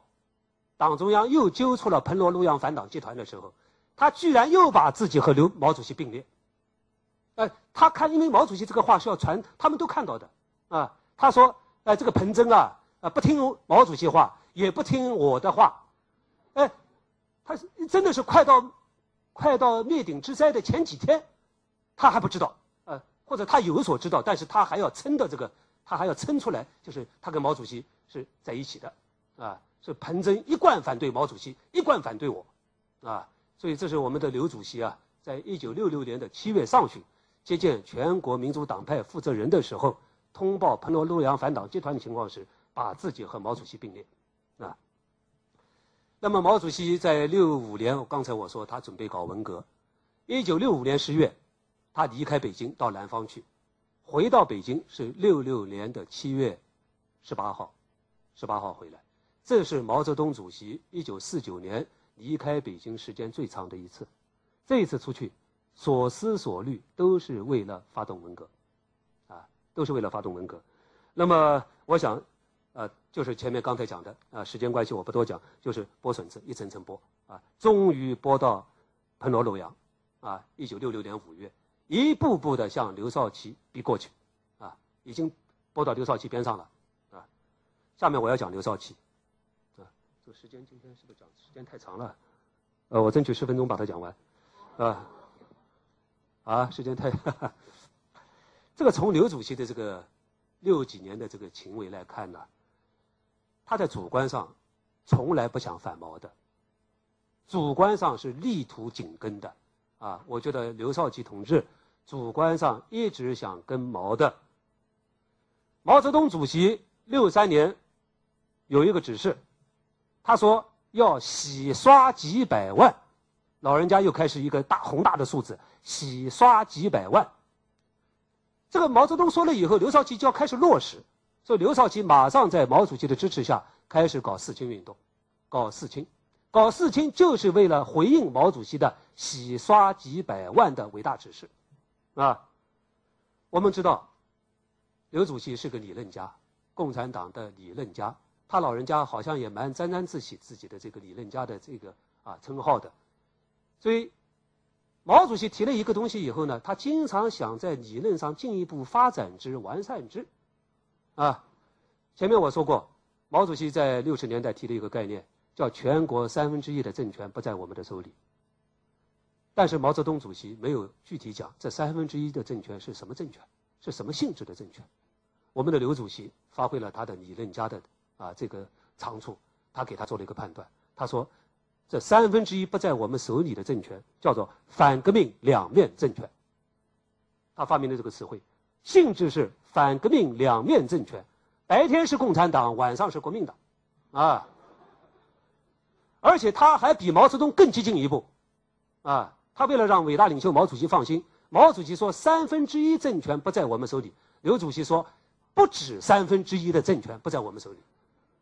他都比他还前进一步，啊，所以。我想，我们的刘主席是非常想紧跟毛的，啊。那么刚才我讲了，毛主席又说了工人贵族，哎，工人贵族说说出来以后，刘主席又要想办法怎么来对应这个事情了。刘主席就要想办法了。六四年，他老人家又发明了个概念，他说我们怎么防修防修呢？怎么防止工人贵族呢？我们应该搞两种劳动制度，两种教育制度。什么叫两种劳动制度呢？就是把工人分成两种，一种叫固定工，一种叫临时工，啊。不要让固定工感觉太好，啊，就是固定工、临时工进来的工人，不要一下子让他当固定工，所以造成了一个很大的矛盾。文革初期，全国有临时工到北京啊，很多很多人到北京去这个进行这个这个这个什么告状啊，说他们受到歧视啊，等等等等啊。这个临时工、合同工是在六四年以后普遍进行的。那么，什么叫两种教育制度？刘少奇同志说，我们的全日制教育有问题。经常培养的是修正主义，所以主要的是因为他们不劳动。今天呢，我们应该全面的实行半工半读、半农半读、半耕半读。六四年以后，这是刘主席推出来的，全国在六四年以后大量的学校进行半工半读，啊，那么我的意思是，毛主席提了一个概念，刘少奇马上接过来，接过来以后有发展，还可以落实。他并不是要跟毛泽东对着干，啊，我这里我要说。那么，我前面讲了，毛主席这个在六六四年年底批评了刘少奇以后，这一年多，刘少奇开始就非常低调，在四清问题上批评了刘的看法以后，刘啊就很低调，啊，呃，大会小会都做自我批评，都做自我批评，啊，在那几年，我感觉到他们两个人在理念上好像矛盾并不明显。啊，并不明显。可是为什么毛主席对刘少奇的不满与日俱增呢？我想主要原因啊，我做了一个一个分析，我认为有几个原因。一个是不听话，另搞一套，另搞一套。我们知道，在我们共产党内，我们只有一个伟大的理论家，这个伟大的理论家就是伟大的领袖和导师毛泽东主席，其他人都不是理论家。啊，我们知道康生。他死的时候，中央给他一个称号，叫伟大的马克思主义理论家。可是这个被大家过去叫尊敬为康老的康理论家。康理论家建国以后没有写过一篇文章，啊，都不写文章的。所以，中国只有一个大英雄，只有一个大理论家，这就是毛主席，啊。那么，我们的刘主席，啊，总是想搞出自己的新花样，啊，总是想有一个新发明。啊，我觉得，呃，这可能就是是在啊在一些特定阶段，啊，他任何一点和毛主席相异的观点都会被放大，都会被放大，那么都会被解读为已经叛道。比如说，我这里稍微举个例子：六二年下半年，刘少奇主席为了向全党解释我们为什么会犯错误，为什么在困难时期会犯错误，刘主席居然把他四十年啊二十年前的旧作，在盐城一九四零年。啊，在盐城的一篇旧文章叫《人为什么会犯错误》，把它重新刊印，在党内的省部级干部中间传阅。其实我们看一看这个文章的标题，这个文章就不应该是少奇同志写。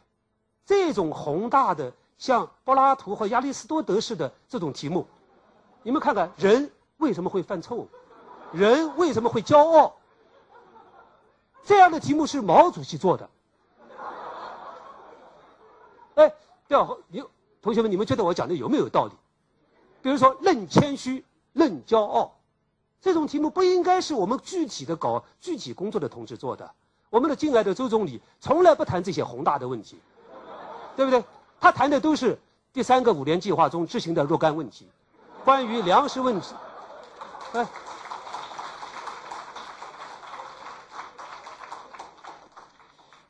所以我觉得少奇同志的理论上的这个东西啊，哎，本来没有什么事儿。过去毛主席也表扬过他，好像三天不学刘少奇，大家就跟不上了，什么等等了，也讲过类似的话。那是此一时彼一时，啊，当六零年代情况不一样的时候，稍微有一点就会被误解、被解读为离经叛道。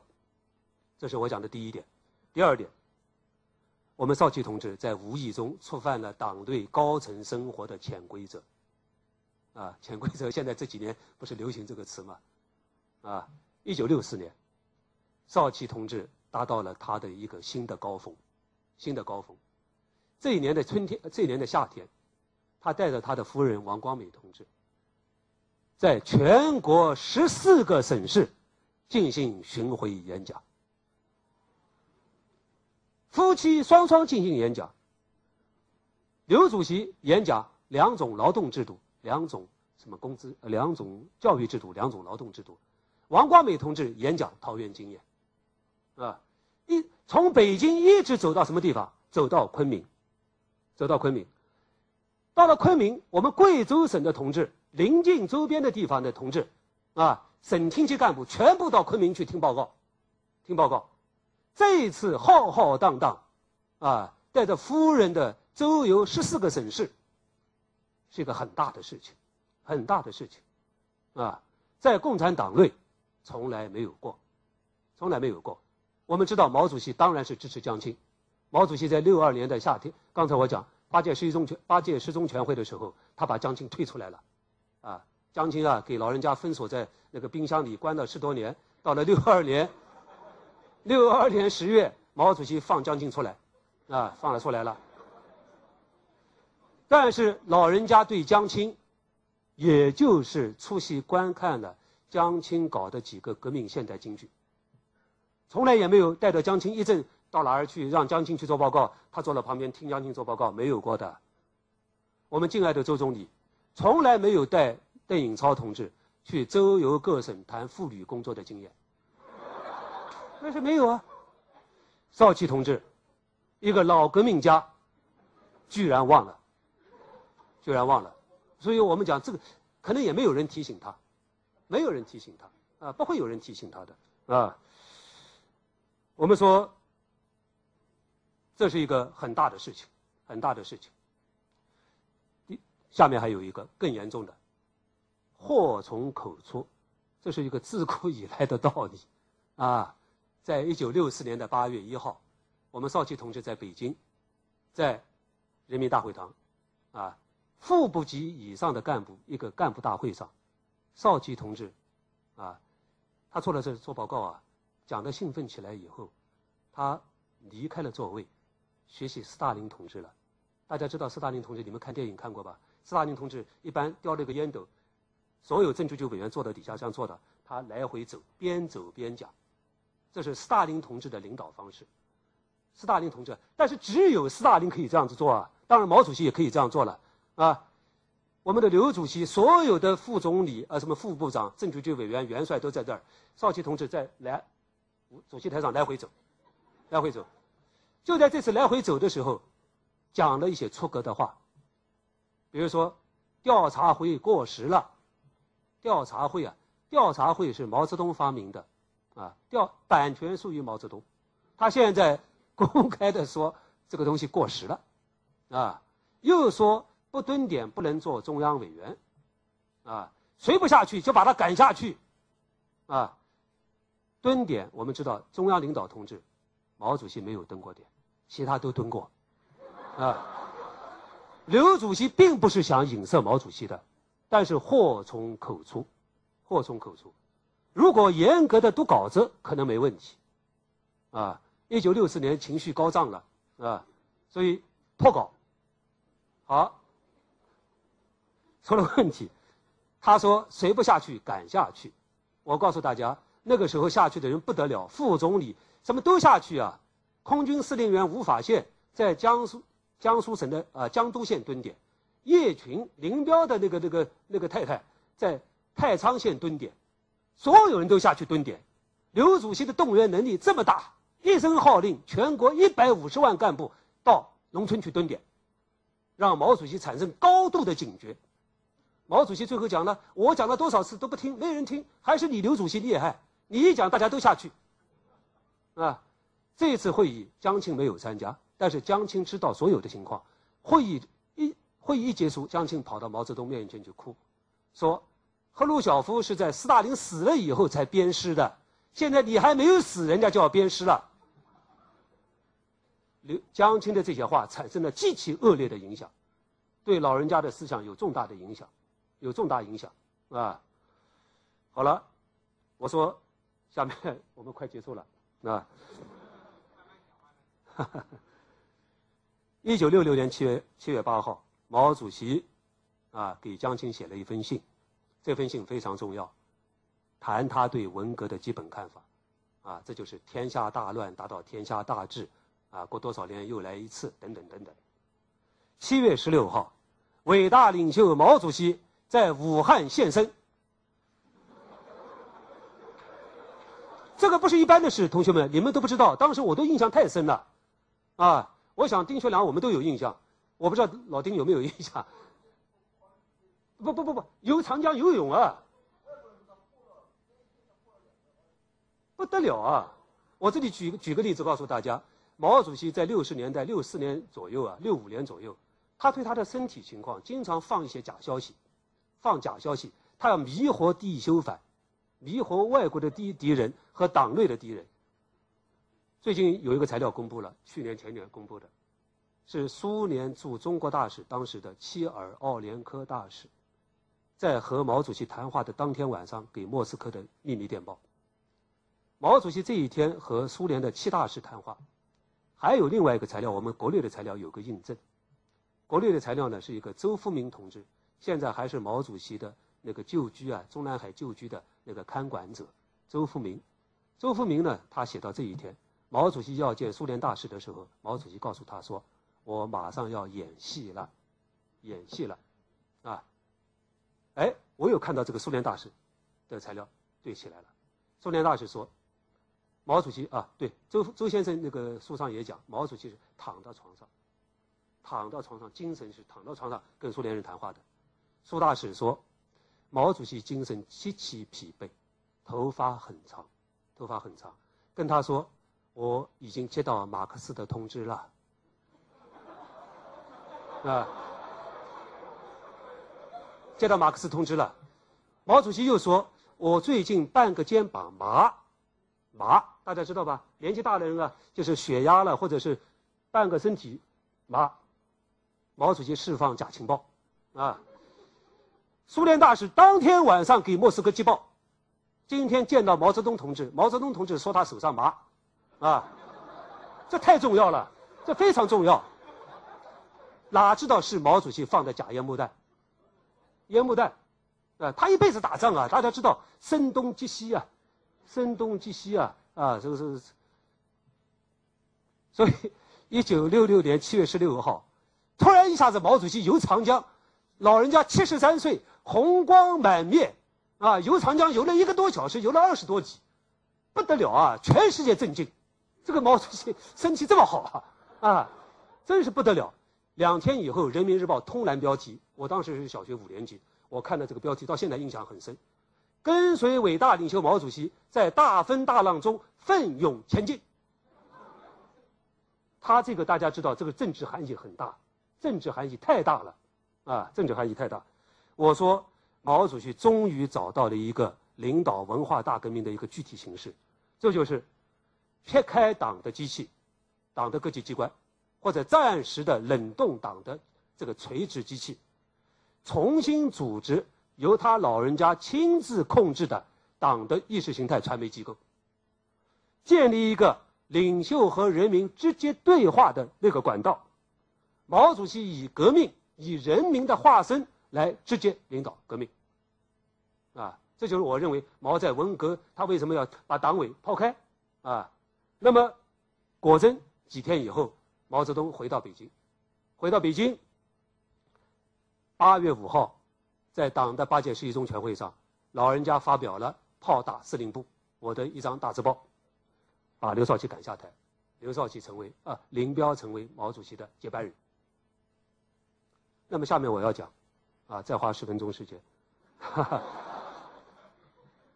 对不起啊，今天给同学们耽误你们时间了啊，嗯，呃，好的，我还有几分钟，我下面要分析，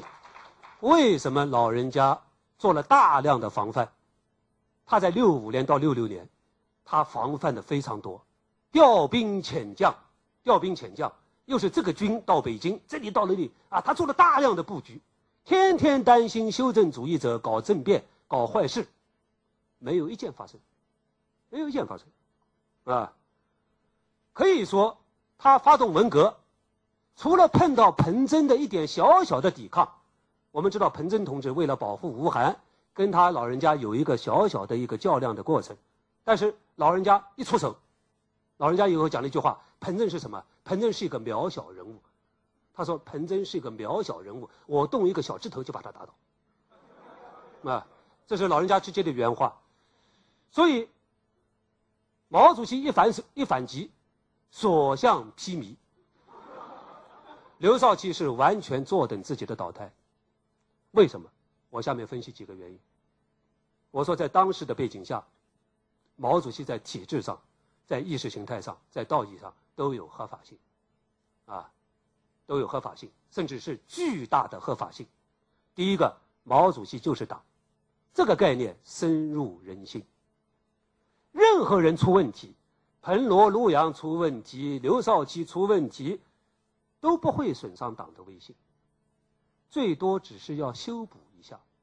这个修补性的工作，主要是在文革期间是由我们的周总理来做。我们总理就在文革中间几次会议上解释了为什么刘少奇是个坏人，但是我们现在才把他揪出来啊。那么他这个坏，他的反革命有一个发展表演的过程，我们对他的认识也有一个逐渐深化的过程啊。像这种解释是有人做的，只要做一个解释，做一个修补就可以了，就可以了。所以，在文革初期。到了六七年，全国的所有党委都给打烂了。毛主席在他老人家看来也无所谓，也没有关系。为什么呢？因为有他老人家在，就是党在；有他老人家领导的军队在，就是党在。我讲的第一个啊，毛就是党。第二个，从建国开始，我们的宣传部门每一分钟做的工作，主要工作就是歌颂毛主席。李慎之先生曾经写过一篇文章提到，我觉得他讲的是对的。我们的宣传教育工作的每一分钟，都在做的是歌颂伟大领袖毛主席的丰功伟绩，做了几十年，这个工作的成效极大，极大，是吧？我们广大群众都相信毛主席英明伟大，啊，最多是底下的坏干部欺骗毛主席，毛主席是伟大的，啊，这这老百姓的根深蒂固的概念。困难时期，啊，三年自然灾害，啊，那个。肯定是底下坏干部，骗呃欺骗毛主席，所以文革初期啊，我们还听到这样的看法，就是刘少奇是三年自然灾害的最大的罪魁祸首，啊，明明是刘少奇挽救经济、挽救人民，可是到文革一翻，是刘少奇是三年自然灾害的罪魁祸首，啊，那么，我想这个，呃，毛主席在文革中间，他对意识形态控制的非常紧密，啊，今天我们知道文革的所有的两报一刊社论都经过老人家的修改，我这里讲所有的文革期间。人民日报的啊，红旗杂志、解放军报的所有社论都经过他老人家的修改，所以老人家工作是真的很忙啊，非常忙的。那么，他亲自来掌控意识形态，和由江青、张春桥来传达他的最高指示，啊，增加了毛主席思想的权威性。另外，又在这个个人崇拜的大环境下。建立一个领袖和人民直接对流的这个管道。老人家以后他他说过这样的话，他说他分析了一下子，啊想了一下子，苏联为什么会变修，就是因为啊见过列宁的人太少，所以老人家在一九六六年的下半年啊多次八次在天安门广场接见红卫兵。他说见了他的以后，意思红卫兵啊就会增加反修防修的那个概念，啊，就他有这个想法的，所以我说。文革中间，我们的意识形态没有真空过，从来没有真空过，啊，我们的意识形态是实现了毛主席对党的意识形态的完全的占领，完全的占领，啊，使得他拥有独一无二的、任何人都没有的那个巨大的社会动员和统合力量，这是我讲的第二个原因。第三个原因，毛主席要修补体制的弊端，我们广大群众。特别是青年学生觉得毛主席和人民心连心。我们知道，在文革初期，少奇同志派出的工作队把许多学生打成反革命，把许多学生打成右派。啊，今天我们资料都知道，啊，在文革初期的派工作队的那五十多天里，啊，呃，少奇同志还有一个批示：高中学生也可以打右派，只是高中生的右派要报北京新市委一个个审查。批准打右派可以打到高中生，高中生多大岁数啊？才十六七岁，十六七岁当成右派，大家知道你们可能不懂这个什么概念，就人民公敌啊！人民公敌那是彻底毁灭，彻底完蛋，彻底完蛋，啊！我所在的学校南京大学法文专业法四二十二个同学都被打成反革命，就是在文革初期，啊！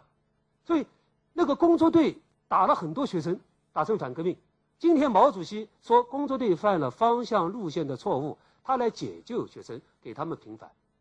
啊，那么这是一个，毛主席要搞平等，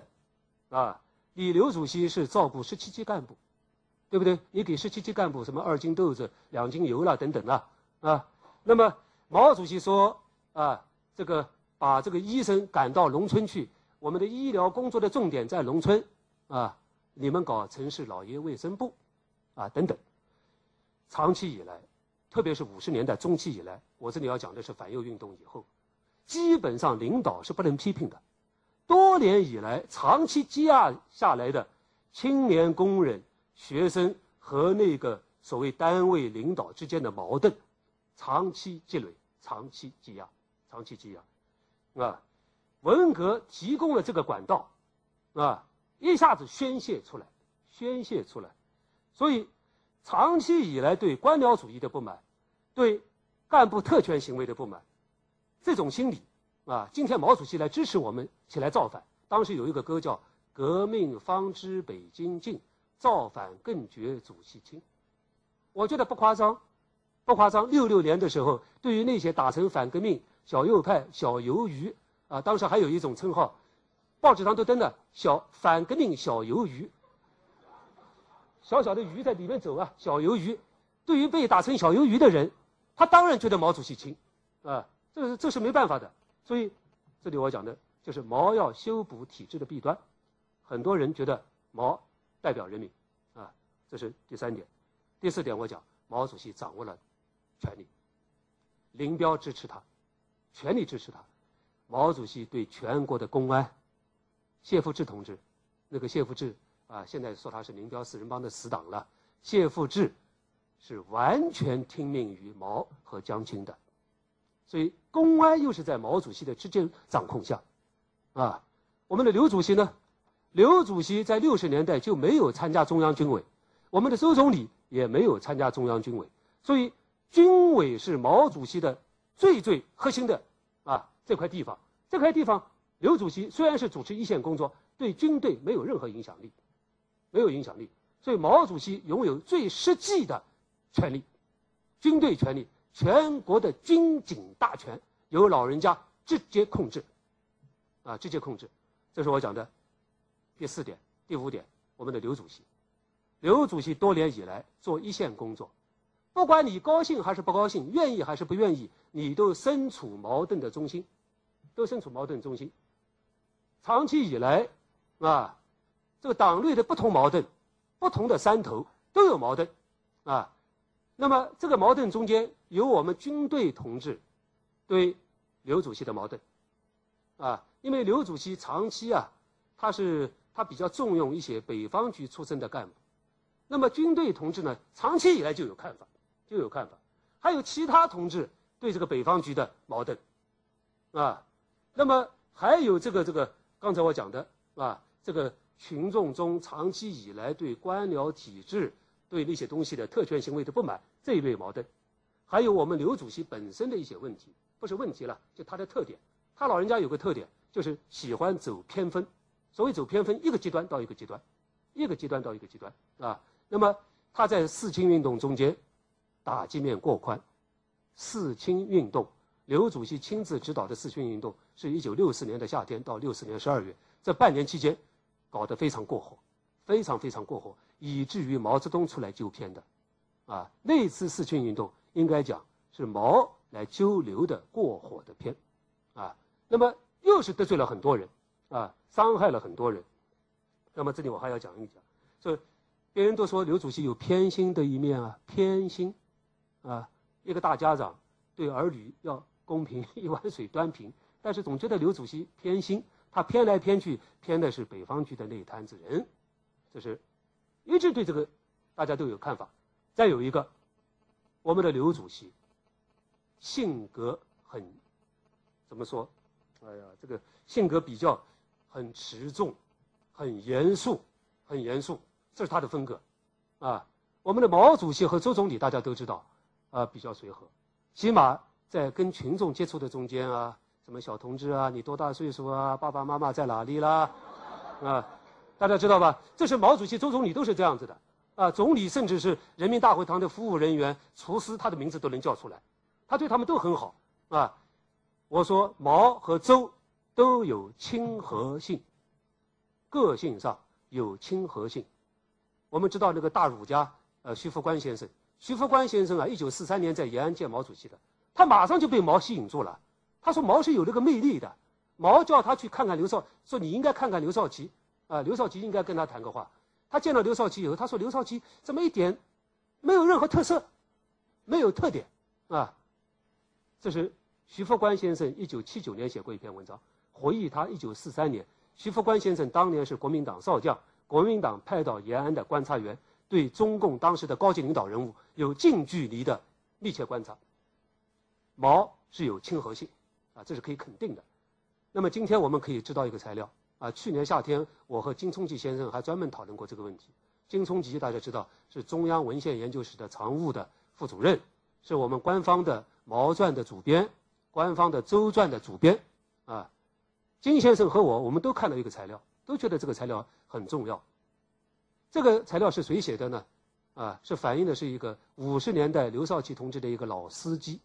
老司机啊，老司机给少奇同志开了一年的车，但是这一年期间，少奇同志没有和他说过一句话，一句话不说。那么，当然写这个材料的人说，因为少奇同志长期从事地下斗争。所以他的性格比较严谨，嗯，大家理解我的意思吧？可是我们想一想，给中南海、给刘主席开车子的人，他的三代或者五代都早就审查过了，查三代、查五代都要查过的，大家知道吧？一定是没有任何问题才能给这些最重要的领导同志开小汽车的，啊，我这样说的不是批评什么，我的意思是。个性的问题，个性比较啊，比较这个严肃，比较严肃，不太和人交谈，那么这些东西呢，都会被认为在文革的那个东西、那个特定的背景下被激化出来，被激化出来。我们说文革前，虽然在六四年，刚才我讲六四年是少奇同志到了顶峰，我们的意识形态宣传部门为了宣传少奇同志，全国放过一个电影，我不知道有没有老师还记得这个电影？这个电影名字叫《燎原》，星火燎原的燎原。这个电影是以安源大罢工为背景的，是歌颂刘少奇的电影。这个电影呢，主人公，你们听他名字，这个名字叫雷幻觉，像春天的惊雷一样唤醒人民的觉悟，简称雷幻觉。啊，雷幻觉就是少奇同志，把很多李立三的光辉事迹也加到他身上。一部分是刘少奇同志的光辉事迹，几个合成起来，雷幻觉同志，啊，我的意思，那个高大全呐，文革中的三突出高大全，六四年也一样的啦，也曾经捧过刘少奇的啦。那么，全国人民也看过这个燎原，但是毕竟和毛主席相比，这个燎原啊，也就是一部电影吧，一部电影。广大人民对刘少奇同志的体认感不太深。六十年代还有一个体认，就是我们看过。刘主席访问印度尼西亚，这个电影影响很大，广大人民都通过这个电影认识了王光美同志，对不对？真的是，你们可能都不晓得，我们六三年、六四年，呃，老师都带我们到优到到去看那个纪录片了啊。刘主席访问印度尼西亚，所以，我们老百姓了解的刘主席，一个是刘主席访问印度尼西亚，一个是雷幻觉，还有一个是什么呢？我们大学生和机关干部都知道，少奇同志五十年代提了一个重要概念，叫做党的驯服工具。大家听的都是这些东西啊，做党的驯服工具，啊，这你们可以查到的，这是他自己说的。我们就是要做党的驯服工具，党叫你放哪里就哪里，啊，那么我们根本不知道少奇同志在六十年代初经济特别困难的时候，为挽救我们的国家的经济，为挽救人民生命。做出的那么多的贡献，我们不知道，是吧？那个年代所有的功劳都归功于毛主席，是吧？所以我的意思是，老百姓知道的就是报纸上告诉他们的。毛主席发动文革，应该讲是有相当的干部和群众基础的，啊，我印象中当时我们很多人对刘主席倒台是吃惊，很多人很吃惊，很震惊。一下子从第二号人物变成第八号人物，很吃惊，但是没有人难过。我不知道，呃，有些年龄大的老师是不是有这样的感觉？和总理完全不一样，啊，总理那个呃，七六年一月八号去世，全国人民都难过，心里难过悲痛。哎，刘少奇同志下台，大家不难过，呃，就是很吃惊，可是不难过，说明这个问题是吧。当然，毛主席发动文革搞的很多东西啊，是超常规的，超常规的，啊，他是背着中央一线领导做了很多事情，啊，那么一九六四年年底，他当面向少奇同志说：“我动一个小指头就可以打倒你，我动一个小指头就可以打倒你。”这样的话，不是共产党领导人之间那种常用语言，对吧？常用语言不是这些东西。常用语言一般都要用另外一套语言说话的，啊，但是，我还是要说，毛泽东发动文革的大多数的步骤，他的拨笋子，拨笋子的大部分的这些内容，都是通过刘少奇，都是通过中央的会议用合法的形式实现的，都是假手刘少奇，他就是搞刘少奇，也是让刘少奇主持一个会议，主持一个会议搞他自己的会议。啊，这就是毛主席都是通过他的，也就是符合组织程序，大家理解我的意思吧？符合组织程序。那么从一九六五年开始，我们正式的表达就是毛主席党中央，以前是党中央毛主席，从六五年开始就改过来了，所以毛主席就是党，就是人民，就是革命，他就是真理，啊？他做任何事都可以。在那个年代，我们中央领导集体为了党的团结，顺从他，人民崇拜他，使得老人家真正拥有不受制约的任何权利，或者叫无限的权利，啊，他没有无限的权利，文革发动不起来的。如果按照真正的按照组织程序是发动不起来的，啊。好的，最后我想讲，文革发动到今天已经四十多年了。我今天谈的呢，是根据我所看到的历史资料，加上我自己的一些分析，啊，呃，把我的一些看法和各位老师和各位同学交流。但是呢，我想讲，我这个也只是一种解释，一种看法。有一个理论家说过这样的话：“历史乃是叙述过去，但绝不等于过去。”啊，这有点相对主义了。为什么这样说呢？因为今天到现在为止。有关文革发动的很多历史档案还没有开放，还没有开放啊！所以我是在这样的一个背景下和各位谈这个问题的，也只是作为一种解释，供各位参考。也就是啊，请你们这个多批评多指正。好，谢谢大家。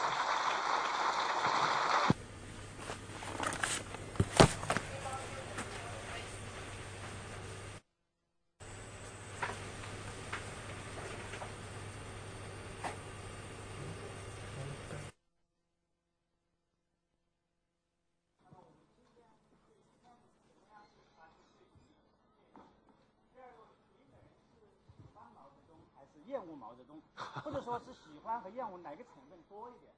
我就这两个问题。呃，这个呃，您的问题我这样子回答啊。第一个就是，呃，当然我们知道很多人对这个你刚才讲的第一个问题到底是错误还是罪行都有看法。像李锐同志，李锐老先生，党内的一个老干部，他就认为毛主席是开国有功，建国呃建设中间有错，文革有罪。这是这样一种看法，啊，那么我是现在不基于啊这个对他的这个罪啊罪不罪这个问题想做直接判断，我想呢，第一个还是把这个更多的历史事实搞清楚，啊，历史事实搞清楚。我基本上同意中央的这个看法，就是文革是一个我们的一个国家的浩劫，这是我同意的。至于毛发动文革是不是有罪？这个我现在暂时还没有接触到你刚才讲的这个这个层面。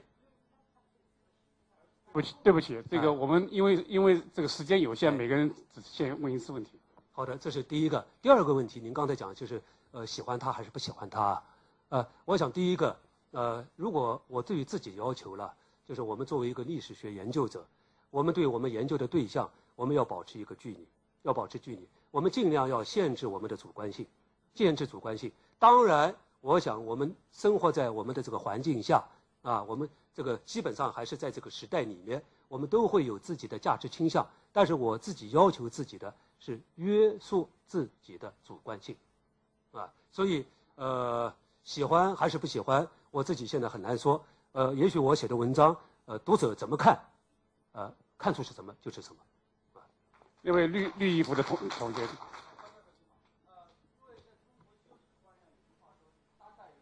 对对，但是就是说，比方说你还有沈志华教授，就就是说，还包括以前清代的魏源修清史，这些都已经改变这个情况。但我想就是说，想听听就是说，当代人来修当代史的话，你会觉得会遇到哪些问题？我想看看听听你对这个问题的评价。好的，你你这个问题很很很呃很重要的一个问题。就是当代人不修当代史，它是有一定道理的，有道理的啊。呃，你刚才也提到。就是我过去写过文章也提到，实际上十九世纪以后，这个传统就开始有所变化，本朝人就开始修本朝史，特别是我们到了二十一世纪，文明文明的这样一个开化的一个实际，所以可以这个修当代史了。但是真的是有很多很多的困难。第一个困难是有关资料的问题，因为我们做历史研究不是搞十四评论员，十四评论员一点点资料就可以铺张起来，历史资料都要建立在扎实的。确证的、经过考辨、考辨的史料的基础上，如果大批的材料还在大内那个密格里面藏起来，那真的是困难。这是第一个。第二个，受制于我们人的主观性，我们生活在这个时代中间，我们自己有强烈的情感好恶啊。我自己，比如说，我要求自己约束，但是我是不是自己能约束住？呃，我自己要不断的提示自己。第三个，我们谈的事和人离今天太太近，好多都是牵涉到利益关系。利害关系，比如说刚才我讲的这个，可能，呃，我讲我讲的这些，有的那些家属听了可能心里就不太，呃，他他听了就不高兴，对不对？我刚才提到的某些人呢，呃，他们的后代还在啦，儿孙都还在啦，那么儿孙的感觉，他的立场肯定跟我不一样。我只是把他看成历史人物，我对他不产生既定的热爱还是不喜欢。但是儿孙的态度是不一样的，他们肯定不高兴，啊，肯定不高兴。所以这个牵涉到利益的关系问题。呃，总之是当代人修当代史是有很多很多的困难，但是毕竟现在是到二十一世纪了，啊，毕竟是我们已经有这样一个严肃的啊，应该有这样的一个，我们争取有这样的一个空间，所以还是可以做的。主要是当代人我们修当代史也有便利的方面，就是我们对这个历史啊。我们的感受特别深，特别深，所以我觉得修历史有感受是特别重要的啊。呃，这里不不去展开了啊。那这样的话啊，后面那位那位，我下次一定这个控制时间。我十二号还有一次，今天万一没有那个没有机会的同学，十二号还可以提。谢谢，我有两个问题。第一个问题是，您觉得为什么毛泽东会在建国初期这么仇视知识分子？我用仇视的这个原因，是因为觉得他对知识分子的这种迫害实在是有一点有违人性。第二个问题是，您觉得为什么中国在当时的那样社会没有发展成为像近代西方社会的一个，呃，三权分立也好，或者说是君主立宪也好这样的制度，而是成为一个更像是封建社会的一种帝王制度？这和毛泽东没有接触。接受过近代西方教育，您觉得有没有关系？好的，或好的。呃，同学，你的两个问题我回答一个好不好？后面的问题太大，真的太大，可以写一本书啊。呃，第一个问题就是我们看啊，我们经常可以看到一个现象，从革命年代到毛时代，我们看到两种叙述，一种叙述就是知识分子对革命的重要性的叙述，啊，毛主席也说过，我们的革命需要知识分子。知识分子在革命中扮演什么什么重要重要的作用啊？没有文化的军队就是一个愚蠢的军队，没有呃愚蠢的军队是打不过敌人的啊！他有大量的这方面知识分子和革命对革命有作用的这一方面的叙述。另外一方面，我们又看到大量的对知识分子的批判否定性的叙述。比如说啊，这个呃毛主席在呃四十年代就说过啊，教条主义啊，教条主义啊，教条主义连狗屎都不如。他说啊，狗屎可以肥田。人屎可以喂狗，呃，教条书本啊，书本有什么东西呢？呃，只要是有一个眼睛，呃，坐到这儿就能看，啊，还不如大师傅。大师傅是呃杀猪的话，猪会跑，啊，你还要去赶它，啊，读书是世界上最简单的事。他等等等等，对知识、对书的那种批判，四十年代就有，五十年代更多，以至于六四年左右，毛主席还说过这样话：总之，选接班人要学，要选那些知识少的。要选知识少的、文化低的，啊，等等，为什么这样？我这里稍微提提几下啊，不展开。第一个，年轻时候受过中国的传统中的那个反智主义的啊，那个那个传统思想的影响。我们明清时代有一种实学传统，实学是不错的，但是把实学推到极端，就是读书越多越坏越笨，啊，越污染，这样的思想也有的。他年轻时受到这个思想的影响，这是第一点，啊，不展开了。第二点，国际共产主义运动中有这个传统，革命非常强调意识形态，国际共产主义革命啊，它强调意识形态，意识形态敌对意识形态的载体就是知识分子，敌对意识形态的载体啊，我们革命的最后的目标是要建设新文化，建设无产阶级的新人。建设新人的过程，就是伴随着一个对敌对意识形态和敌敌对的那个知识分子这个载体的一个否定和批判进行的。我们记得列宁说过这样的话，列宁曾经说过很严厉的话，他说他批评那些知识分子叫做那些资产阶级的猪狗们。猪狗们啊啊，他他这个和高尔基看法都不一样，高尔基还经常去向他求情啊啊，请一些什么钢琴家了、画家了，呃，让他们离开。但是列宁还还算不错。一方面有批评，一方面还是同意这些钢琴家、数学家到波兰去，到捷克斯洛伐克去，所以我们才有二零年代可以看到，在捷克的布拉格和巴黎有白俄知识分子群，白俄知识分子群，国际共运有这样一个传统。第三个，国际共运中还有一种所谓有机化知识分子的这个概念。格兰西提过，组织化的有机化的知识分子和我们一般传承知识的那个知识分子概念是不一样的。有机化的知识分子。有机和无机啊，有机化肥、无机化肥，就我怕你们听 有机无机啊。有机知识分子的职责就是不断的用革命道理去教育人民，他的天生就是教育人民，以教育人民为职责的这种革命家，基本上都是一些啊，不是说全部，许多人都是这种意识形态的，啊，带有绝对主义倾向的，绝对主义倾向的，从苏联到中国到波尔布特。很多有机化知识分子是在西方的名牌大学学习过的，比如说柬埔寨的坎坎波迪亚的那些知识那些什么高级领导人都是巴黎 PhD 啊，对不对？一点不影响他对那个东西的否定和批判啊。比如说坎波迪亚，我们知道戴眼镜是一个罪责，是知识反动知识的拥有者的一个标志，对不对？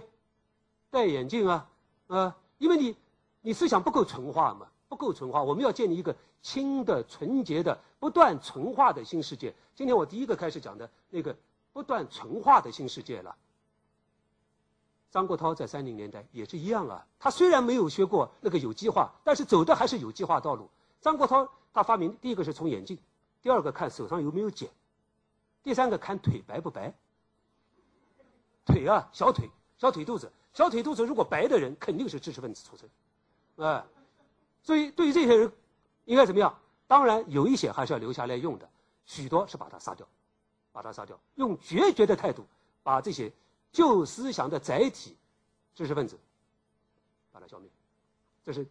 我刚才讲第二点，国际共运的以及有机化知识分子的这个概念。第三个，中国革命特殊模式的这个影响。中国共产革命是在农村进行的。中国共产革命的主体是农民。建国初，我们有个统计，全党三百多万人中间，百分之六十九的党员是文盲。当我们这个革命胜利者进入城市的时候，我们是胜利者，充满了自豪感，我们战胜了敌人，啊，对于那些知识分子充满了鄙视，充满了鄙视。所以在这种情况下，发生那些瞧不起知识分子啊、过火政策了，都是可以。不是讲可以理解了，他就就就发生了。所以毛主席曾经在五十年代，毛主席是有有眼光的，他知道中国的建设离不开知识分子。五十年代初讲过很多啊，革命需要团结知识分子，讲过很多话。毛主席也曾经批评过那些农民出身的、眼光狭隘的这些同志，说他们是代表着农民的狭隘思想。但是毛主席紧接着说：“忠诚更重要，忠诚更重要了。”所以我们批评那些。啊，这个这些农村来的这些同志呢，虽然没有知识、小心眼，啊，但是他们很忠诚啊，他们对党很有阶级感情啊。几个原因，啊，所以讳息成流，啊，导致了最后在文革，终于把知识分子一锅煮。本来是有政策区别的，我这里要强调一下，毛和刘是有区别的，在这个问题上有一点区别。我们刘同志也批判知识分子，但是刘同志把是否入党看成是一个标志。入了党的同志就是好同志，就是好知识分子。我们的毛同志呢，管你入党不入党，都是都是都是要改造的知识分子。差别就在毛和刘，毛主席更激进。啊，最后一个问题我们留给吴家伟教授。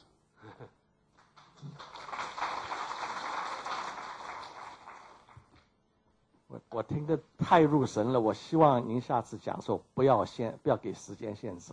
啊。呃，我不是想问问题，我说我们作为所谓知识分子啊，啊，我们有时候想想，我们有些地方自己是有问题的。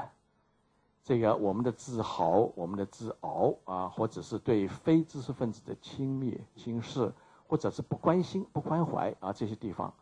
所以当年我看这个啊，毛主席写到这个知识分子的分析，我自己看完以后，我觉得他说的弱点，他说的缺点。我都有，所以我想有时候啊，我们自己也是要自我反省。谢谢。好，谢谢你。呃，因为时间关系，不能让更多的朋友提问题。但是下下个星期三呢，十二号呢，这个高教授还有一场，那么是是谈林彪事件的，所以欢迎大家呃继续参加。这我们再次感谢。好，谢谢谢谢谢谢。谢谢大家，谢谢。